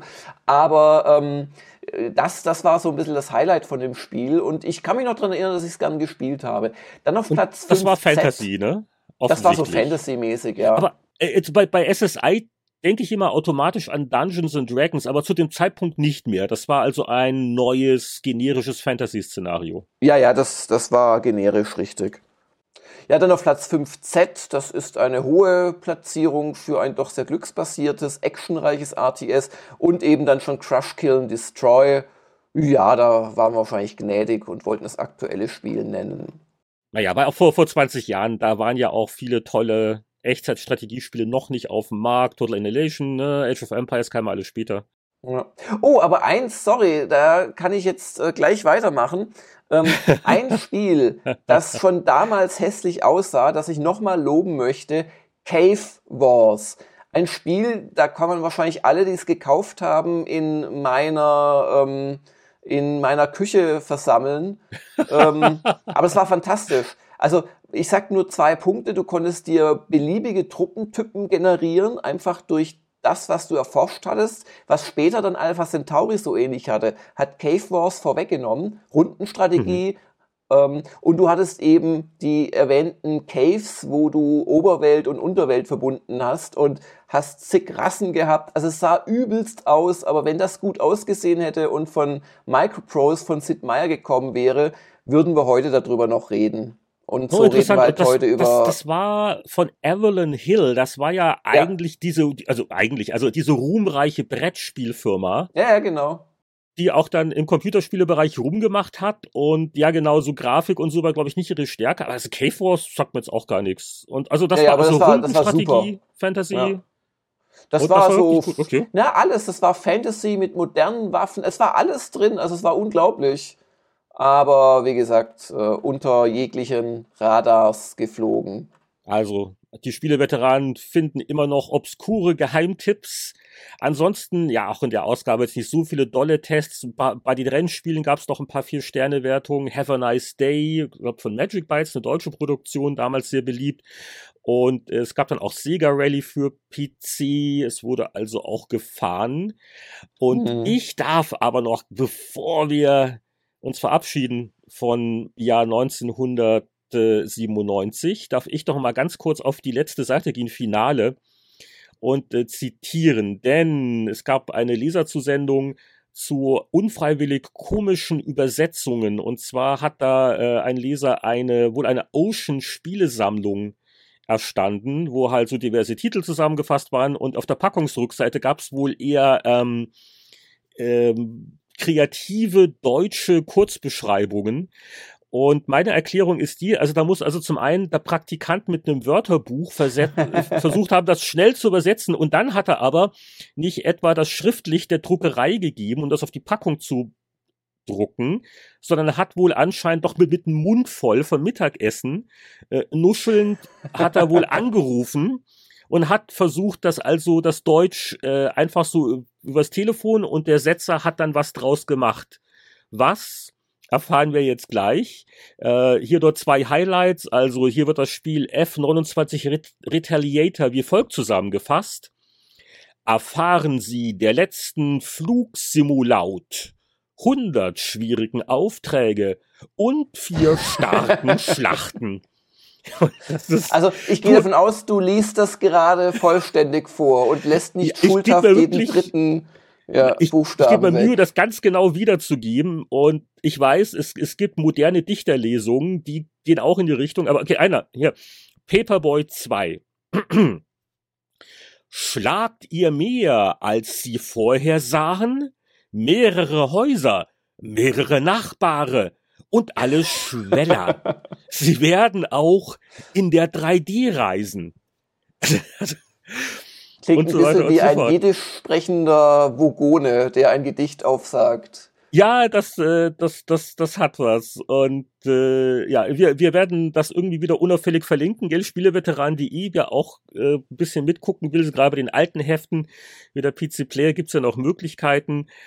Die gute alte Zeit, in der auch unschuldige Schachsimulationen wie Chessmaster beschrieben wurden mit Worten wie ist Zwischenaktrie er stecht ihn von verschiedenartigen Partners ab. Okay, jetzt reicht's aber. Tief durchatmen. Auch schön auf Seite 107 eine Anzeige, die versucht, Command Conquer aufs Korn zu nehmen. Ähm, Schluss mit und dann groß kopieren und Kaffee kochen, jeweils mit C geschrieben, also C und C. Max ist da. Und ähm, eine aggressive Werbung von Acclaim. Dazu muss man aber wissen, Max war, wenn mich nicht alles täuscht, war ein Rundenstrategiespiel und auch ein mhm. ziemlich kompliziertes und nicht so wahnsinnig spaßiges. Und die Höchstwertung, die sie hier bringen, von Powerplay, von PC Games, von PC Action, haben nur einen Schönheitsfehler. Die PC Player fehlte da, weil ich kann mir nicht vorstellen, dass äh, meine Wenigkeit oder der Mick dem Ding mehr als eine 70er Wertung gegeben haben. War nicht Max so ein, so ein Hybrid, so Runden mit ein bisschen Echtzeit? Ich habe es aber auch nur äh, selber nicht gespielt, nur, nur irgendwie Artikel gegen. Also ich glaube, das war wirklich, das war, glaube ich, wirklich Rundenstrategie. Aber ich, ich, Wir wissen aber so genau. Es ist lange her. Man möge mich in den Kommentaren gerne berichtigen. Meine letzten Worte werden, einschaffen Sie sich nach einem ruhmvollen Tag, währenddessen Sie Kronwelt retten werden. Ach so, du bist immer noch nicht fertig mit Might Magic 2. Ich kann mich davon nicht losreißen. Das sind noch ein paar mehr, diese Compilation. Ich weiß nicht, was du inzwischen gesagt hast. Ich, ich nick immer nur, sag und sag, mhm. Aber suchen Sie die Verzeugen auf. Ich sehe schon, der Heinrich wird unruhig, weil er möchte natürlich 30 Jahre in die Vergangenheit zurück. Damals, als es einen fantastischen äh, Spieleteil gab, der einen viel zu dicken Einband hatte, eine Art äh, Bonusumschlag, wo auch noch Sachen drin standen. Der Umschlag hieß, ach, ich habe schon wieder vergessen, glückliche Computer oder so. Sehr gut, sehr gut. Und dann hat man natürlich als Happy Computer Abonnent, der Spiele interessiert war, hat man das immer durchgeblättert, um möglichst schnell äh, in die Mitte zu kommen. Ja, wo es dann je nach Ausgabe 16 oder 32 Seiten, glaube ich, war es in der Regel Spiele-Sonderteil gab. Richtig? Genau, und das war ja noch die Zeit, wo man auch auf die Bögen geachtet hat. Deswegen war das immer so durch 16 teilbar. Ich glaube, der 32er Bogen war sehr beliebt, weil der auch produktionskostentechnisch somit am günstigsten war. Und die Spiele-Kids, die wollten ja immer Farbe haben, während ja sonst in anderen Heftteilen, da wurden die Listings auch noch auf Schwarz-Weiß-Seiten gedruckt. Wir hatten ja nicht all den Luxus. Dafür hatten wir vor 30 Jahren was ganz Krudes auf dem, auf dem Innentitel. Ich will es auch nur kurz erwähnen, weil es war auch kein richtiges Spiel. Portal. Und jetzt, liebe Kinder, äh, kriegt ihr auch mit, dass es schon vor Valves Puzzlespiel ein Portal gab. Das hat, glaube ich, Activision rausgebracht. Und das war ein interaktiver Science-Fiction-Roman. Glaub, fünf Commodore 64 Diskettenseiten sind damit gefüllt worden. Und ich darf aus dem äh, Test von Boris nur einen Satz zitieren. Für den stolzen Preis von 80 Mark erhält man so ein knappes Megabyte in Bild oh. und Wort. Vor 30 Jahren, das wäre ja heute ein Terabyte wahrscheinlich, oder? Äh, so ungefähr. Und es war wirklich so wenig Spiel drin, dass wir auf eine Wertung verzichtet haben. Es war ein faszinierendes Thema, und es war natürlich auch äh, anspruchsvolles Englisch und im Nachhinein gesehen etwas komische Entscheidung, aber das lag sicher auch daran, dass der eigentliche Haupttest dieser Ausgabe war eine ganz wilde Last-Minute-Aktion. Da kann ich noch gleich ein paar Anekdoten beitragen. Und zwar haben wir vor 30 Jahren getestet. The Bard's Tale 2, The Destiny Knight. Das hast du, glaube ich, auch gespielt, Jörg. Ja, ich habe sie alle gespielt bis Dragon Wars, glaube ich. Ähm, und dann ging die Luft so langsam raus. Ich muss aber zu meiner Schande gestehen, äh, Destiny Knight hat mich, glaube ich, ziemlich genervt. Ich weiß aber nicht mehr so ganz warum. Ich glaube, da war alles einfach größer und mehr Dungeons und noch fiesere. Du wirst teleportiert und dreimal in der Luft gedreht und weißt es nicht, was dich beim Mitkartografieren auf, ähm, auf Mathepapier dann ziemlich verwirrt hat. Ähm, was habt ihr damals dazu gesagt? Ja, also das ist richtig. Bartel 2 war, glaube ich, von der klassischen Trilogie, sagen der Tiefpunkt, aber es, äh, es war wirklich beinhart und ist im Nachhinein gesehen sicher auch ein bisschen zu gut bewertet worden. Und aber, aber, aber, aber halt mal, du hast doch gerade ganz stolz erzählt mit der Farbe und jetzt schaue ich mir den Artikel an und da sind nur Schwarz-Weiß-Fotos drin. Warum das denn?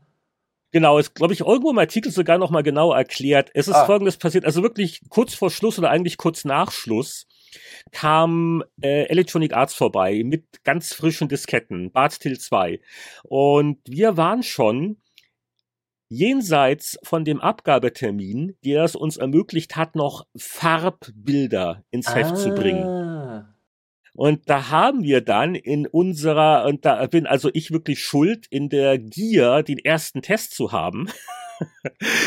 haben wir, ach, weißt du was, da machen wir schnell ein paar Hardcopies auf dem Epson Nadeldrucker. Weil Schwarz-Weiß, ja, ja, wir haben Hardcopies gemacht. Schwarz-Weiß ging noch. Und äh, so, somit ist das zu klären. Ist, wie gesagt, aus mehreren Gründen war es keine tolle Entscheidung. Zum einen, es sieht natürlich bescheuert aus. Auch wenn man das noch so gut erklärt. Äh, zum anderen, es war wirklich sehr, sehr wenig Zeit für so ein schweres Spiel. Und ich glaube, man sieht an den Screenshots sehr gut, wie viel äh, Punkte die ganzen Charaktere haben. Da haben wir wirklich. Das kann nicht mit, mit rechten Dingen zugehen, oder? Da, da haben also wir wirklich, minus also, 9 und 400 Hitpoints, da, da musst ja 50 Stunden mindestens gespielt haben. Ja, also also wir haben halt äh, mit mit Diskettenmonitor äh, halt schnell Schummelcharaktere ah. gemacht, um da äh, durchzurauschen. Und das war bestimmt das der Boris, oder der alte Technikfreak. Und der Nachteil ist natürlich, du verlierst das Gefühl für den Spielablauf. Ja, das ist, ja, das ja. ist, das ist ja, das ist ja ähnlich, wie wir vorhin gesagt haben, wo ich gesagt habe, Resident, Resident Evil 7, ich will das nicht auf easy spielen, weil äh, es, ich, ich weiß dann nicht, wie ist das Spiel eigentlich gemeint vom Empfinden hier. Und das haben wir ja. hier eigentlich gemacht. Und dadurch, sage ich mal, ist es also mit 89 eher noch ein bisschen zu hoch bewertet worden, obwohl wir, glaube ich, auch irgendwo im Test äh, gehe ich ja drauf ein nach dem Motto, Bart Till 1 ist höher bewertet worden, weil Destiny Knight ist zwar irgendwie mehr und knackiger, aber irgendwie nicht unbedingt besser. Mhm. Also so ein bisschen kritisch war es schon noch, aber äh, das ist so eine Sache, die ich im Nachhinein anders machen würde, weil gerade solche Spiele, die kannst du nicht mal irgendwie an einem langen Wochenende irgendwie nee, nee. mal runterreißen. Da hätten wir uns mal Zeit lassen nehmen sollen. Ja. Und farbige Bilder sind halt auch was Schönes. Ja, aber also 89 für Happy Computer äh, Verhältnisse war schon eine, ein, ein Kaufbefehl fast schon. Und da bin ich in meiner eigenen Erinnerung nach echt nicht sicher, ob das so gerechtfertigt war, weil es war so ein bisschen, es war halt so ein Quantitätsnachfolger äh, so ein bisschen. Richtig, ja, ja. Jetzt ja. muss ich aber auch sagen, ich kann mich doch mal noch gut erinnern, wie geil man darauf war, auf mehr Bart's War das erste Bart's äh, sehr beliebt und es war auch, es war jetzt vom Umfang her, ich will nicht sagen, also für damalige Verhältnisse hat schon einen guten Umfang gehabt, aber du warst halt irgendwann durch und du wolltest mhm. mehr. Ja. ähm, da, da war, es ist, also ähnlich wie damals, als es mit Echtzeitstrategie losging, ne? Und ähm, da war sicher so ein bisschen ein Genrebonus dabei, weil diese Bart's-Faszination irgendwie noch sehr äh, in der, in der Luft lag. Und es gibt ja auch eine ganz wilde Entwicklungsgeschichte dazu, die ich jetzt nicht im Detail äh, wiedergeben will. Aber Bart's Tale 2 hat äh, dieser, dieser Michael Cranford äh, ja so im Alleingang machen müssen. Es gab einen ganz komischen Vertrag, den der Cranford mit dem Brian Fargo von Interplay damals ähm, äh, gemacht hatte, und äh, das ist so der mit der Hauptgrund, warum das Spiel teilweise unmenschlich fies ist. Mhm. Weil das wurde wirklich nicht vernünftig von anderen Leuten getestet und hat sich der Cranford auch nicht reinreden lassen. Und äh, Bart Tale 3 Das hat dann Interplay intern ohne den äh, Cranford gemacht. Da hat man sich dann irgendwie geeinigt. Und ähm, deswegen ist also Bart's Tale 3 in vielerlei Hinsicht eigentlich dann der richtige Nachfolger, der nicht nur ein bisschen mehr Innovationen hat, okay. ja. sondern der einfach auch ausgewogener vom Schwierigkeitsgrad ja, ja, her ist. Ja, nee, würde ich aber unterstreichen. Also, ja. Also, wie gesagt, äh, das war der Haupttest in der Ausgabe mit, äh, mit so ein paar Besonderheiten. Und äh, ich, ich habe ja beim Blättern so viele Sachen dann doch entdeckt. Das war ja eigentlich auch für eine Nachweihnachtsausgabe erstaunlich viel Zeug drin. Überall Spieleautomaten-Umsetzungen, die, also alles, also auch Sachen, die man gar nicht umsetzen kann, kamen auf dem C64. Zum Beispiel. Ja. Mir ist hier aufgefallen Academy weil ähm, das war ja vom äh, Pete Cook, der Nachfolger zu Tau City. Und Tau City war ja im Prinzip so eine Mischung aus uff, raumbasierten Adventure, also so Standbild-Adventure, also in Anführungszeichen, und einer 3D-Kampfsimulation auf einer Planetenoberfläche. Und damals war ja alles mit 3D-Grafik, meistens waren es nur Drahtgitter-Geschichten, höchst ähm, ja, selten und aufwendig und oh, und ähm, das war quasi der Nachfolger, der glaube ich gerade, also die, hier steht drin, Grafik wurde nicht schöner, aber schneller. Und ähm, da kann ich mich noch dran erinnern, dass ich das gespielt habe, aber nie zu Ende gespielt. Also das, da musste es auch so verschiedene Sachen abklappern und irgendwie ist mir da die Luft ausgegangen. Aber ihr habt es gut gefunden, 84 was ich noch entdeckt habe, so eins meiner Lieblingsspiele aus dieser Periode, ich habe das auch ja neulich wieder für Retro Gamer mal rausgekramt, They Stole a Million, 30 Jahre her, so, so ein obskures kleines Spiel, Ariola Soft hat das damals äh, rausgebracht, so ein, ein Planungsadventure, wo du die einzelnen Charaktere deiner Ganovenbande so Schritt für Schritt kommandierst, wer macht was wann hier eine Alarmanlage, da wird das äh, leergeräumt und, und dann rechtzeitig wieder abhauen. Wo du diese Planungsphase erst hast und dann siehst du dir den Ablauf an und ja, siehst ja. natürlich, was alles schiefgelaufen ist. Kennst du das noch? Ja, natürlich. Das war ein grandioses Spiel. Das wird ja bis heute nachgemacht von ähm, verdienten deutschen ähm, Publisher namens Calypso zum Beispiel, ähm, die das immer wieder neu aufleben lassen, dieses Spielprinzip. Und ähm, das war super. Das, das hatte eine ganz minimalistische Grafik, so top-down.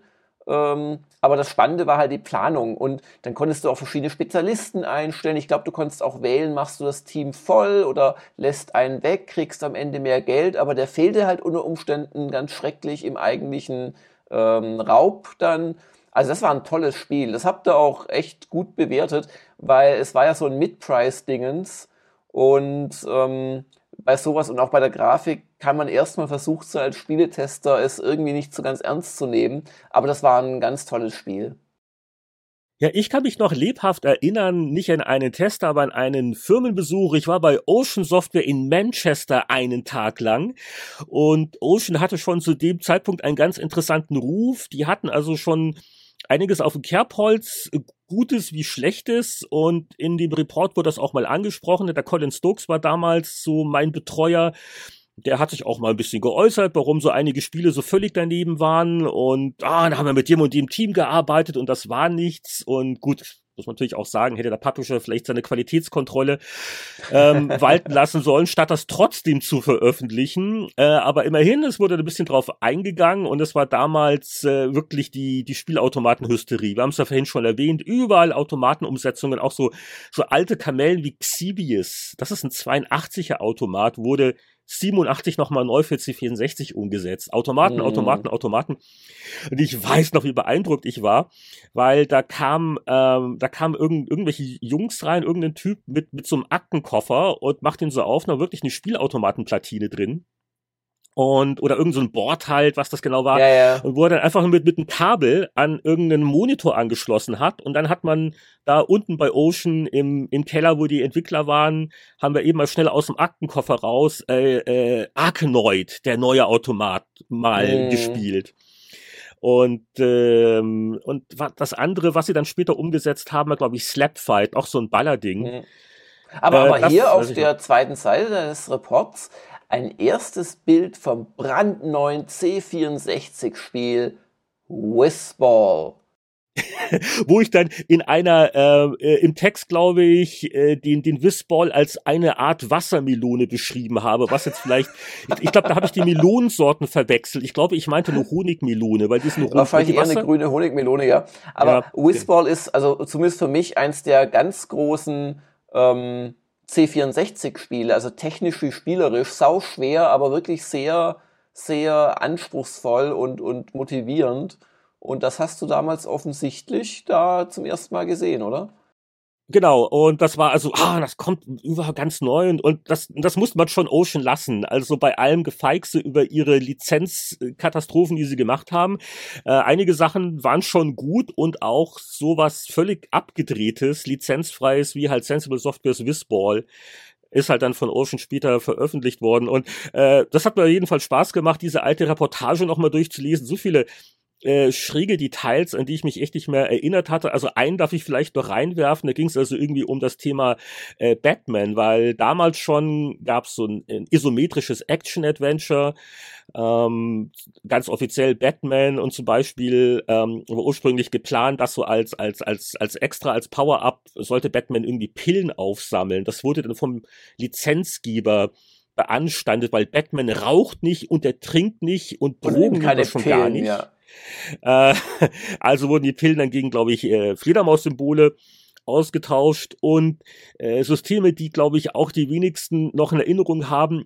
Es wurde dann auch wirklich umgesetzt, dieses Batman, für Schneider Choice. Oh. Das war ein Textverarbeitungssystem mit, äh, mit einem Monochrom-Monitor, mit einem grünen Monitor aber irgendwie liefen halt dann auch wohl Spiele drauf. Ich glaube auch so irgendwie Z80-Verwandtschaft.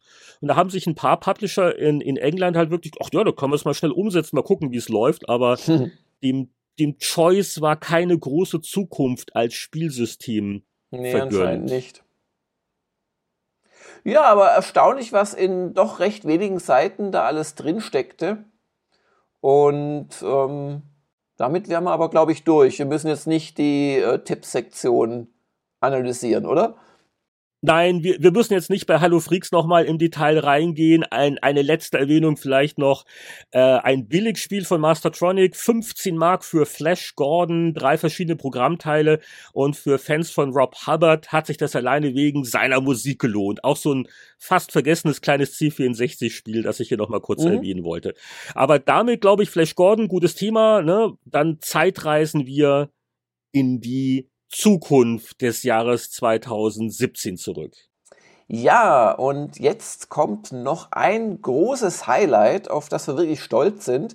Aber vorher äh, machen wir noch kurz die Verabschiedung und die Vorschau, denn das Highlight ist ein Interview mit Ron Gilbert, Monkey Island, Monkey Island 2, Manic Mansion und nun neuerdings Thimbleweed Park. Und Heinrich hat mit ihm länger telefoniert und mit ihm gesprochen. Und das englische Interview bitte nicht abschalten, wenn es euch interessiert, kommt dann nach unserer Verabschiedung.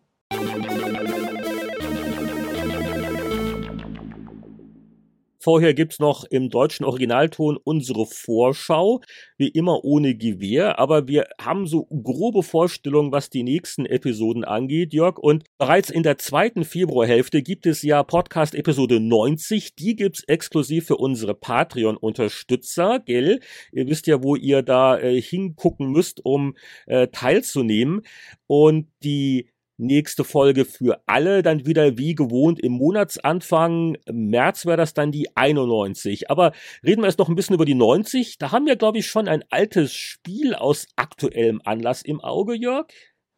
Ja, und zwar ist das etwas, was äh, wer uns ein bisschen kennt, vielleicht äh, den einen oder anderen erstaunen könnte, denn wir nehmen uns nach all den Jahren Planescape Torment erneut vor und ähm, Heinrich hat es damals für die Gamestar getestet, immer noch mit einer 8 vorne dran, aber nicht so begeistert, wie manch anderer Tester war.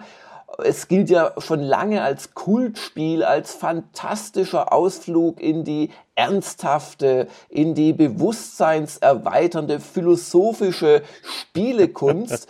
Und ich bin mit dem Ding auch nie warm geworden, aber ich gelobe, mich da jetzt ganz neu reinzuspielen und nicht wie die letzten zwei Male nach drei oder vier Stunden spätestens abzubrechen.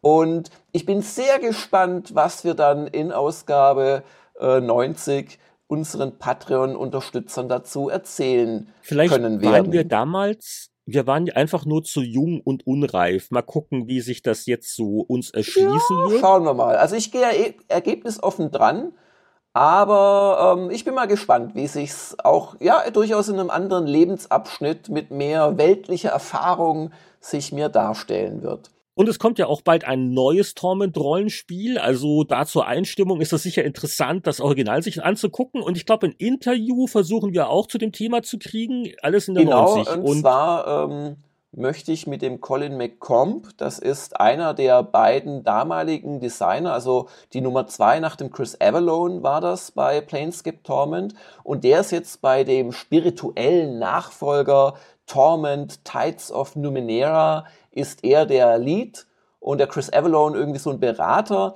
Und auch das werden wir natürlich dann, wenn es klappt, ansprechen. Also sowohl also die 90 als auch für das Neue. Patreon-Unterstützer und natürlich noch andere Themen. Aber ich glaube, bei, bei Planescape sind wir uns ziemlich sicher. Mal gucken, was noch dazu kommt. Und bei der 91, hm, da kommen so einige interessante Spiele raus. So ja, aber da März, kommt ne? natürlich vor allem eine neue Konsole raus und ich würde es nicht für völlig ausgeschlossen halten, dass wir uns da mit einem jungen, ähm, mutigen, grün bekappten, altgedienten Videospielhelden beschäftigen werden. Und dann planen wir wohl auch dann in der 91 wieder eine Zeitreise und ja, was sonst noch so aktuelles passiert. Ich glaube, da werden wir wieder ein gutes Programm zusammenkriegen. Ja, aber auch äh, an dieser Stelle danke fürs Zuhören heute und nicht abschalten, wie gesagt, denn gleich kommt noch Ron Gilbert. Und wir sagen jetzt aber schon mal, lieber Heinrich, bis zum nächsten Mal. Tschüss. Wir haben heute einen Helden der Adventure-Szene als Gast bei den Spieleveteranen im Interview, um über sein neues Spiel zu plaudern. Ich begrüße ganz herzlich a warm welcome to Ron Gilbert. Yeah, hello. It's uh, really nice to be here. Ron, most of our listeners are fairly familiar with uh, what you have been working on the last couple of years, but uh, for the uninformed, let's just do a short elevator pitch in a nutshell version of Okay. describing what is Thimbleweed Park exactly. Um, yeah, sure. Yeah, Thimbleweed Park is a point-and-click adventure game, and it's about these two agents that show up in town to investigate this dead body that's been discovered out by the bridge. And what they very quickly discover is this dead body is just the tip of the iceberg of the weirdness that is in the town of Thimbleweed Park. The Kickstarter campaign was obviously fueled by nostalgia because, you know, just words point and click adventure, uh, the first screenshots, the user interface, everything looks a lot like a classic LucasArts adventure games. Um, and also it, uh, it's not just you, but you're also working with uh, Gary Winnick and, and David Fox. So this is uh, almost like the core team of Maniac Mansion, isn't it? Yeah, it is. Uh, you also want to make sure that people understand that it's it's a new game, so um, so it's kind of retro and innovative at the same time. Or how does it work? Yeah, I mean, I look at it as you know, it's it's got these eight bit graphics, and you know, a lot of what we're doing with the eight bit graphics are really an aesthetic choice more than they are just a um, you know a, a retro choice. And uh, what does it mean in, in terms of gameplay? Because when I when I look at, at, at the screens and at the videos, uh, it it has pretty much exactly is it exactly the same uh, first generation Scum user interface, the same verbs, the same commands? No, it's not the same as Maniac Mansion. It's the same verbs that eventually appeared in Monkey Island. Um, but Maniac Mansion had, I believe, three more verbs to it, uh, and they were organized very, very differently. But I think you know, I think the the interface that was used in Monkey Island really was was to me was kind of the quintessential scum interface. It was the it was the one that kind of everything after three or four games it kind of boiled down to the one I liked the most. Right, and of course uh, the genre kind of evolved a little bit uh, in terms of the user interface. So everything became more and more reduced and, and simpler and simpler. And you know we, we basically ended up with almost like you know one command, one click interfaces. Uh, do you think that it's actually important to give uh, players a little more choice from that? Yeah, I really, I really think there is, which is one of the reasons we wanted to use, you know, the old Scum style interface for stuff, because you know when you have the single click interface, which you know is essentially the use verb, right? That it just, I, I believe it, it removes a lot of the kind of conscious decision making that people are doing because you kind of just click on stuff and you just randomly click on things and then the thing that's supposed to happen does happen, but a lot of times you don't really understand what was supposed to happen. This thing just happened. And you realize, oh, I guess I pushed it. I didn't know what I was doing. I was just clicking on it. So I think having a smaller set of verbs where you're actually asking players for their intent, you know, they're not just punching everything, but they actually have intent with you know, I, I, want to open this, I want to move it, I want to, you know, whatever with it. That I think I think that's kind of important.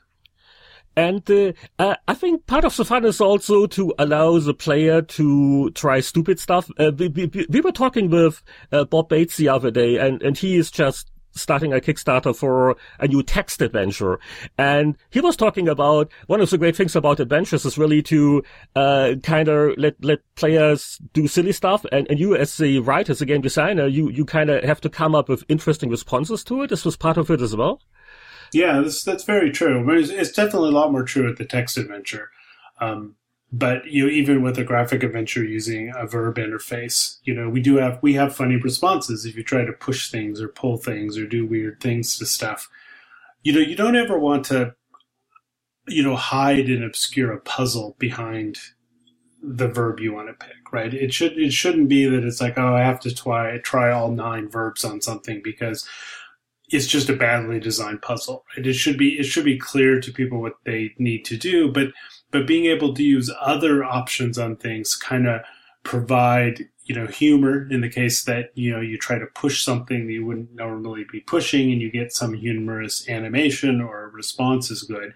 But also there's kind of a lateral thinking that can go along it's kind of it's kind of like any puzzle that you're solving where where there's that aha moment where you go, oh, I understand what I should do.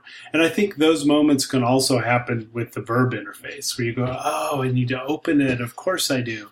And those moments, you know, wouldn't necessarily happen with a single use interface because you would just kind of click on it and it would just do what it needed to do.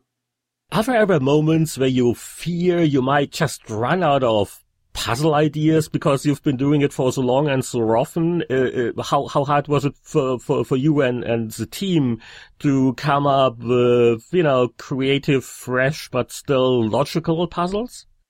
Yeah, I don't think you ever worry about running out. I mean, it's like a musician worried they're going to run out of notes. You know, it's like yeah, there's a finite number of notes that, that a musician can use for something, but there's just so many different ways to combine them. And I, and I see puzzles the same way.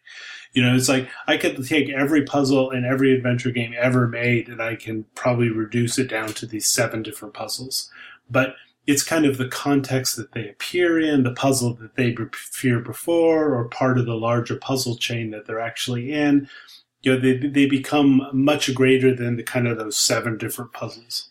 Uh, I think I read somewhere that after completing Maniac Mansion, uh, this was when the team at, at Lucasfilm Games actually sat down and you were creating something like a game design reference document for for adventure puzzles. Is that correct? Yeah, it was actually an article I wrote. It was an article I wrote for the Journal of Computer Game Design, and it was called "Why Adventure Games Suck."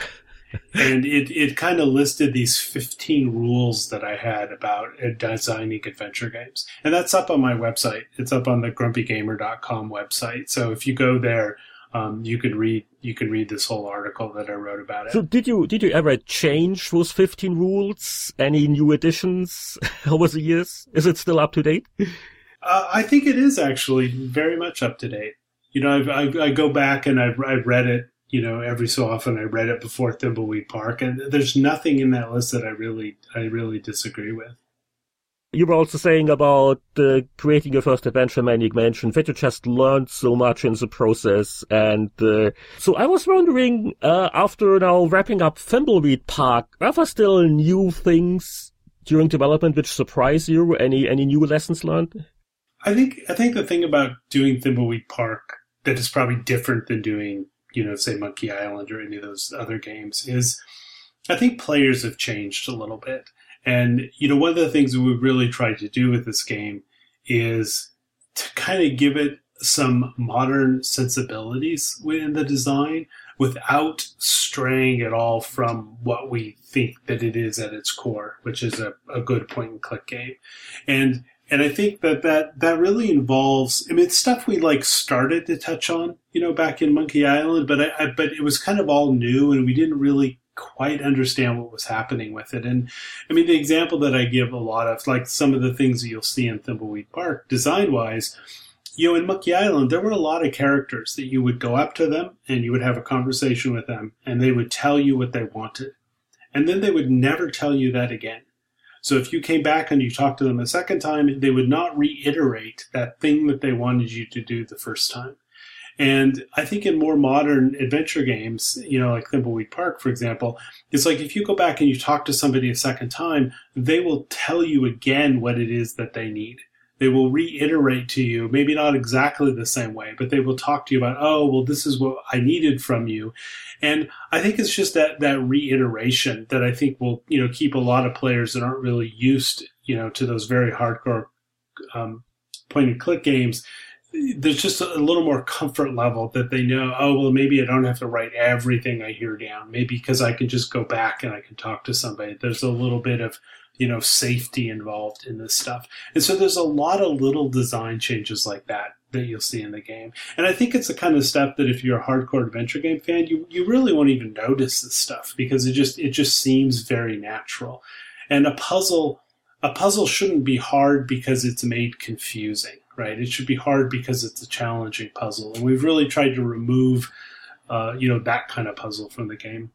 Right. And uh, so when you were deciding on the uh, difficulty level, the, the challenge of solving the puzzles, were you primarily thinking about like new players who are maybe new to point and click games, or was your main focus on making it challenging for like the old fans? Yeah, no, we're we're not we're not trying to make a simple game at all. It's it's a very very challenging game, but but what we're trying to do is we're just trying to be fair right? And going up to a character and having that character say, "Hey, I need you to find me the you know hidden octopus or whatever it is," and then never telling the player that again. That's to me, that's not fair, right? right? That that doesn't necessarily.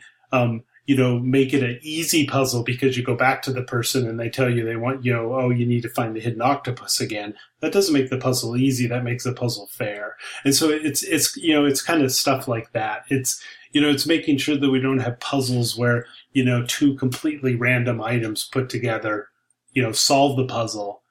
You know, it's like, it's like my philosophy has always been that whenever you solve a puzzle, you know, you should always go, oh, I should have thought of that, or oh, you know, it's like it's like the player should always blame themselves for not figuring out a puzzle, never blame me for not figuring out a puzzle and that's that to me is where where that line that you have to tread with that stuff is and i think we've just become a lot better at that over the last 30 years I think you were once saying that uh, back in high school you were dreaming about becoming a filmmaker. And uh, I, I, was wondering whether making like interactive stories like adventure games is kind of like the next best thing professionally. And also, if you would have become a filmmaker, do you think you would have primarily tried to make comedies? I don't think that adventure games are the next best thing to making movies. I look at making movies as the next best thing to making hmm. adventure games. And you know, when I was in, uh, it was junior high, not high school, but when I was in junior high, it's like I really wanted to be a filmmaker, and I think a lot of that, you know, came from from Star Wars, you know, because I think that was the first movie that I I saw as a kid where I where I really became interested in the process of, of making the movie. You know, it wasn't just watching the movie, but I read everything I could about, you know, about Star Wars and about the films that Steven Spielberg was making, and and I think that's where I really became kind of interested in in movies. And you know, when I got when I got into computers and I started doing computer stuff, I think a lot of that creative energy that I had for storytelling in movies just kind of transferred itself over to to, uh, to computer hmm. games. Yeah, and it's and it's kind of funny how it all happened because you um, you got your first gig as the Lucasfilm Games at the time as a contractor because you you knew the Commodore was 64 and you know you had published a basic extension and and you were just porting Coroni's Rift and and it, it, then you know basically giving the green light to do your own adventure game, your first adventure game. Um, but but that's a huge step. So was it just a matter of being lucky, being at the right place in the right time? Yeah, a lot of that was. You know, maybe me getting the job at Lucasfilm was pure luck. You know, there's I mean, there's certainly no doubt about that. Um, I, you know, I just I just happened to have you know, I'd worked for this company and I'd done some stuff and I just happened to know somebody there who knew somebody at Lucasfilm and Lucasfilm just happened to say, Hey, we were looking for somebody to do C64 work. And so, you know, that was kind of luck, um, you know, to be there. And, you know, Maniac Mansion was not really kind of greenlit, you know, in the traditional sense that that happens today. I mean, it was just an idea that Gary and I had, and we just started talking about it, and we just started working on it, and we started talking to people about it, and then we just kind of started working on it. You know, it's it's it's not like we had a big meeting and we went to George and we said, okay, here's our idea, and there's these few tentacles, and we you know put on a little a little act where you know Gary and I were tentacles or anything you know, we just kind of started working on this game and nobody told us not to. yeah, because what, what, what I really remember about Maniac Mansion, which, and it's uh, almost, almost 30 years now, which is crazy, by the way, um, is, yeah, uh, it, it, it was really with two things. First of all, it was just a great adventure experience, obviously, but I, think it was equally important that it was so well written and so entertaining and the cutscenes and everything. So that was really the first game where I personally felt it's like, oh, this is, this is like a, like a stage play in front of me. And, uh, is this something which you guys had kind of envisioned from the beginning or is it just something that just happened during the development? Well, I think the vision that we had was that we wanted to make interactive cartoons. And so we, we wanted we wanted the game, you know, obviously not to be a text adventure, but you know, even a lot of the graphic adventures at the time, they were really text adventures, um, um, text adventures with pictures. You know, a lot of times they were just still pictures, you know, so it was like looking through a picture book instead of just reading a regular book. And then there was stuff like King's Quest, which were, were kind of a weird hybrid because you know, the little characters walked around the screen, but I always felt like I was still very distant from what was happening, you know, in the screen. It's something like King's Quest, where, you know, we wanted to build something like you felt just totally immersive in this world. And the other thing that was also very important to us in Maniac Mansion was that this was a game not only about the story and puzzle solving, but it was also a game about exploration, that you were exploring this mansion and you were kind of having to creep through this mansion and figure out what was going on in it and figure out your way around it. And that that has kind of you know always been a key component to me of adventure games is they're about exploring a world. You know, in Monkey Island it was about exploring the islands. It was about exploring you know Guybrush's world, and in Thimbleweed Park, you know, it's it's about exploring this town it's about understanding what this town is and discovering all of the neat things in the town by actually wandering around it and, and building. You know, I think it's important that you build this kind of cohesive map in your in your head about what how this whole world fits together you know, and it's why in, you know, everything I've done from Maniac Mansion on, you don't just teleport around the world. You know, you kind of walk around the world. You, so you see how all the different places are interconnected um, and I, I, think that helps um, with that feeling of place that you should have in an adventure game. So, uh, how much fun or how much of a pain is it to work with like former colleagues again after so many years?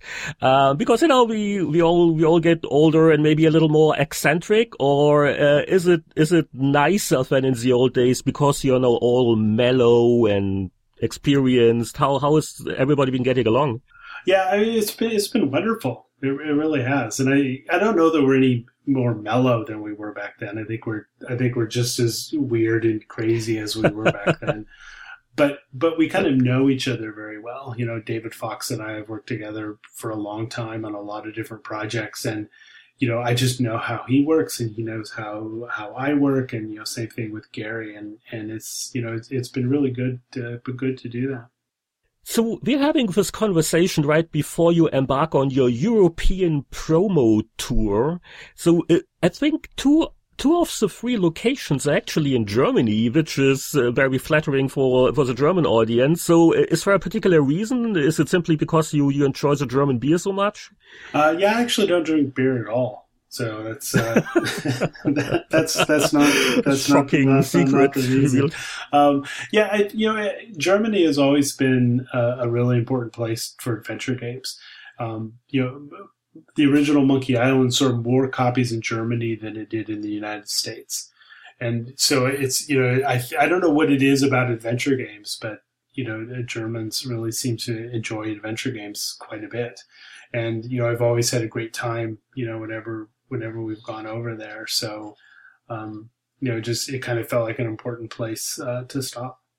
And uh, this was actually kind of fun for you doing those public events because I think you once uh, described yourself as as an introvert. And uh, is it is it actually uh, kind of difficult for you to to to get in the right mood to talk in front of lots of people, or how do you handle it? Uh, yeah, I'm I'm an extreme introvert, and you know, it's the kind of thing that I I can turn it on when I need to. Like when I'm going in and yeah. I'm doing, you know, fan events or press stuff or whatever. It's like I can I can turn myself on, but it's like for very short periods of time.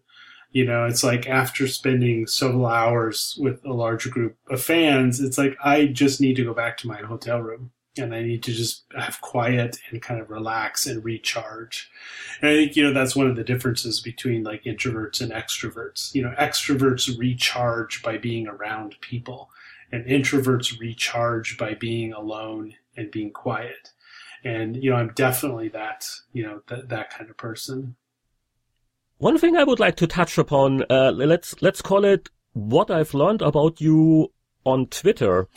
Um, you you seem to be pretty outspoken about U.S. politics, and uh, so I was wondering whether uh, this is like a like a good idea for a game developer from like a business viewpoint, because you know you're you're probably alienating a good number of people uh, while you kind of express a personal opinion, and I think your your personal Twitter account just has way more followers than like the official Thimbleweed Park account. So is this something relatively new? Or when did you become so public about your, uh, let's politely call it, uh, dislike for the uh, Trump regime? Well, I mean, I, I think I have always been, you know, very politically kind of motivated and politically active, and I've always had very, very strong views about this stuff. I mean, if you go back through my Twitter account, you know, through the beginning of my Twitter account, I think you always find, you know, me talking about, about this kind of stuff. And I think this stuff is important. And I also, you know, I also firmly believe that all art is political. You know, anytime you're doing art about anything, at some point it's political, right? I mean, and, and, you know, I, I get, I get people who, you know, I'll tweet about politics or I'll tweet about, you know, something non-game related and people, you know, some people will come on and go, Hey, we don't want to hear about this. All we want to do is hear about games and, you know, keep your politics out of my game and all this stuff. And I just, I, I just shake my head and go, you got to be crazy, you know, to not think that Call of Duty is a game about politics. You know, it's like there's tons of politics in, you know, a game like Call of Duty and Battlefield and all this stuff. So I think the whole notion of, you know, keeping politics out of games is like crazy. And I think that games, you know, as they become you know much more entrenched as an art form. I think it's it's it's far more important that we start talking about important things you know that we we don't just treat games as candy that you're eating but we but we realize that for a whole generation of people you know who who who grew up with nothing but a world of gaming gaming is just important as movies are to them or television or books or anything. And you know movies and books have no problem talking about politics.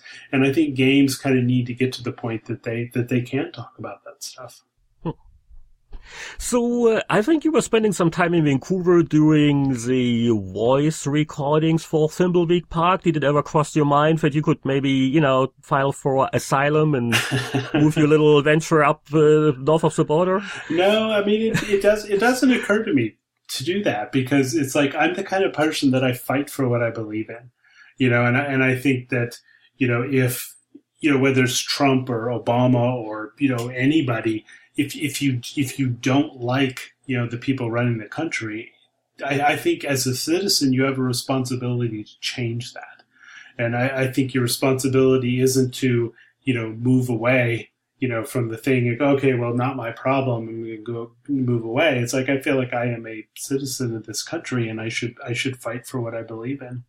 Mm-hmm. Just one more question about Thimbleweed Park. One thing which must be kind of satisfying for you is that uh, you are uh, independent. So this is your own IP and it's not like, you know, the old LucasArts stuff where you are still trying to get someone in charge at Disney to talk to you about uh, selling the rights to Monkey Island. So do you already have any grand plans for what what's the future of Thimbleweed Park will look like, like the, annual sequels and stuff? Or yeah, I, I, don't know what's going to happen with it. I, I, certainly don't have plans for a sequel. You know, we have not talked about a Thimbleweed Part Two or anything like that. So, you know, if the game is incredibly successful, you know, then we might you know, sit down and think about that. You know, or something like Monkey Island, you know, I mean, I always kind of planned that as a trilogy. You know, it's like I knew there was going to be the first game, the second game, and then, you know, my vision for what the third game was going to be. Where Thimbleweed Park is really just, it's a story, you know, that, that kind of gets told.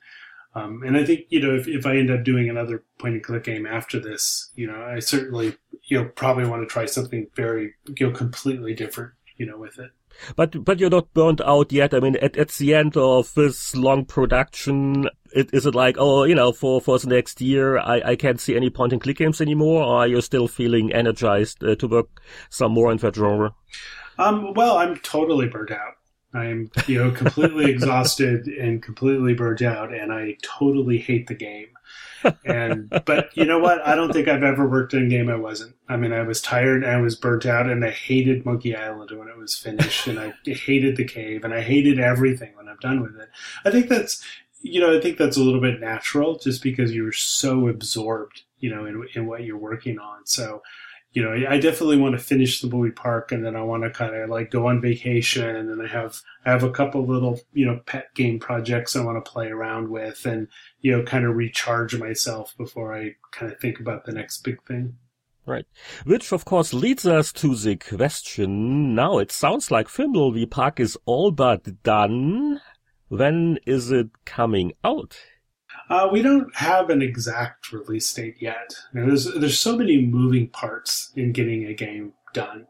You know, you, it, it's very difficult to say, oh, well, here's the date and this is when when we'll be out because you know we have issues with you know getting on onto you know Microsoft with the cert process for the Xbox that we need to do and you know the recording came in a lot later than we wanted so we're kind of you know scrambling with that kind of stuff and so you know, I don't know that we really have a, a, a, release date. I mean, I have not picked a date and said, "Oh, this is the date we want to release." Yet, I think I, uh, I think it's kind of important. It's like when I pick a release date, I want to have 100% certainty that I'm going to make that date.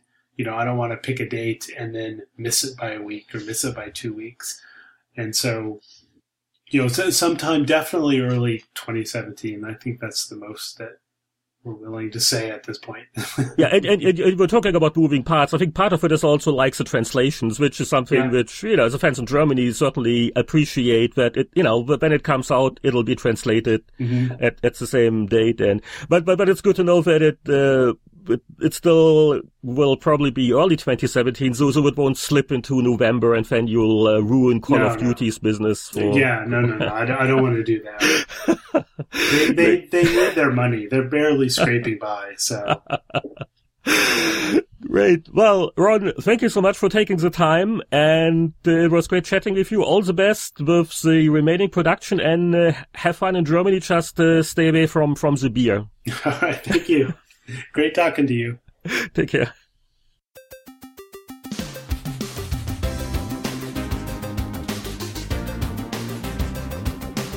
Hiermit beenden wir offiziell und feierlich Spieleveteranen Podcast 89.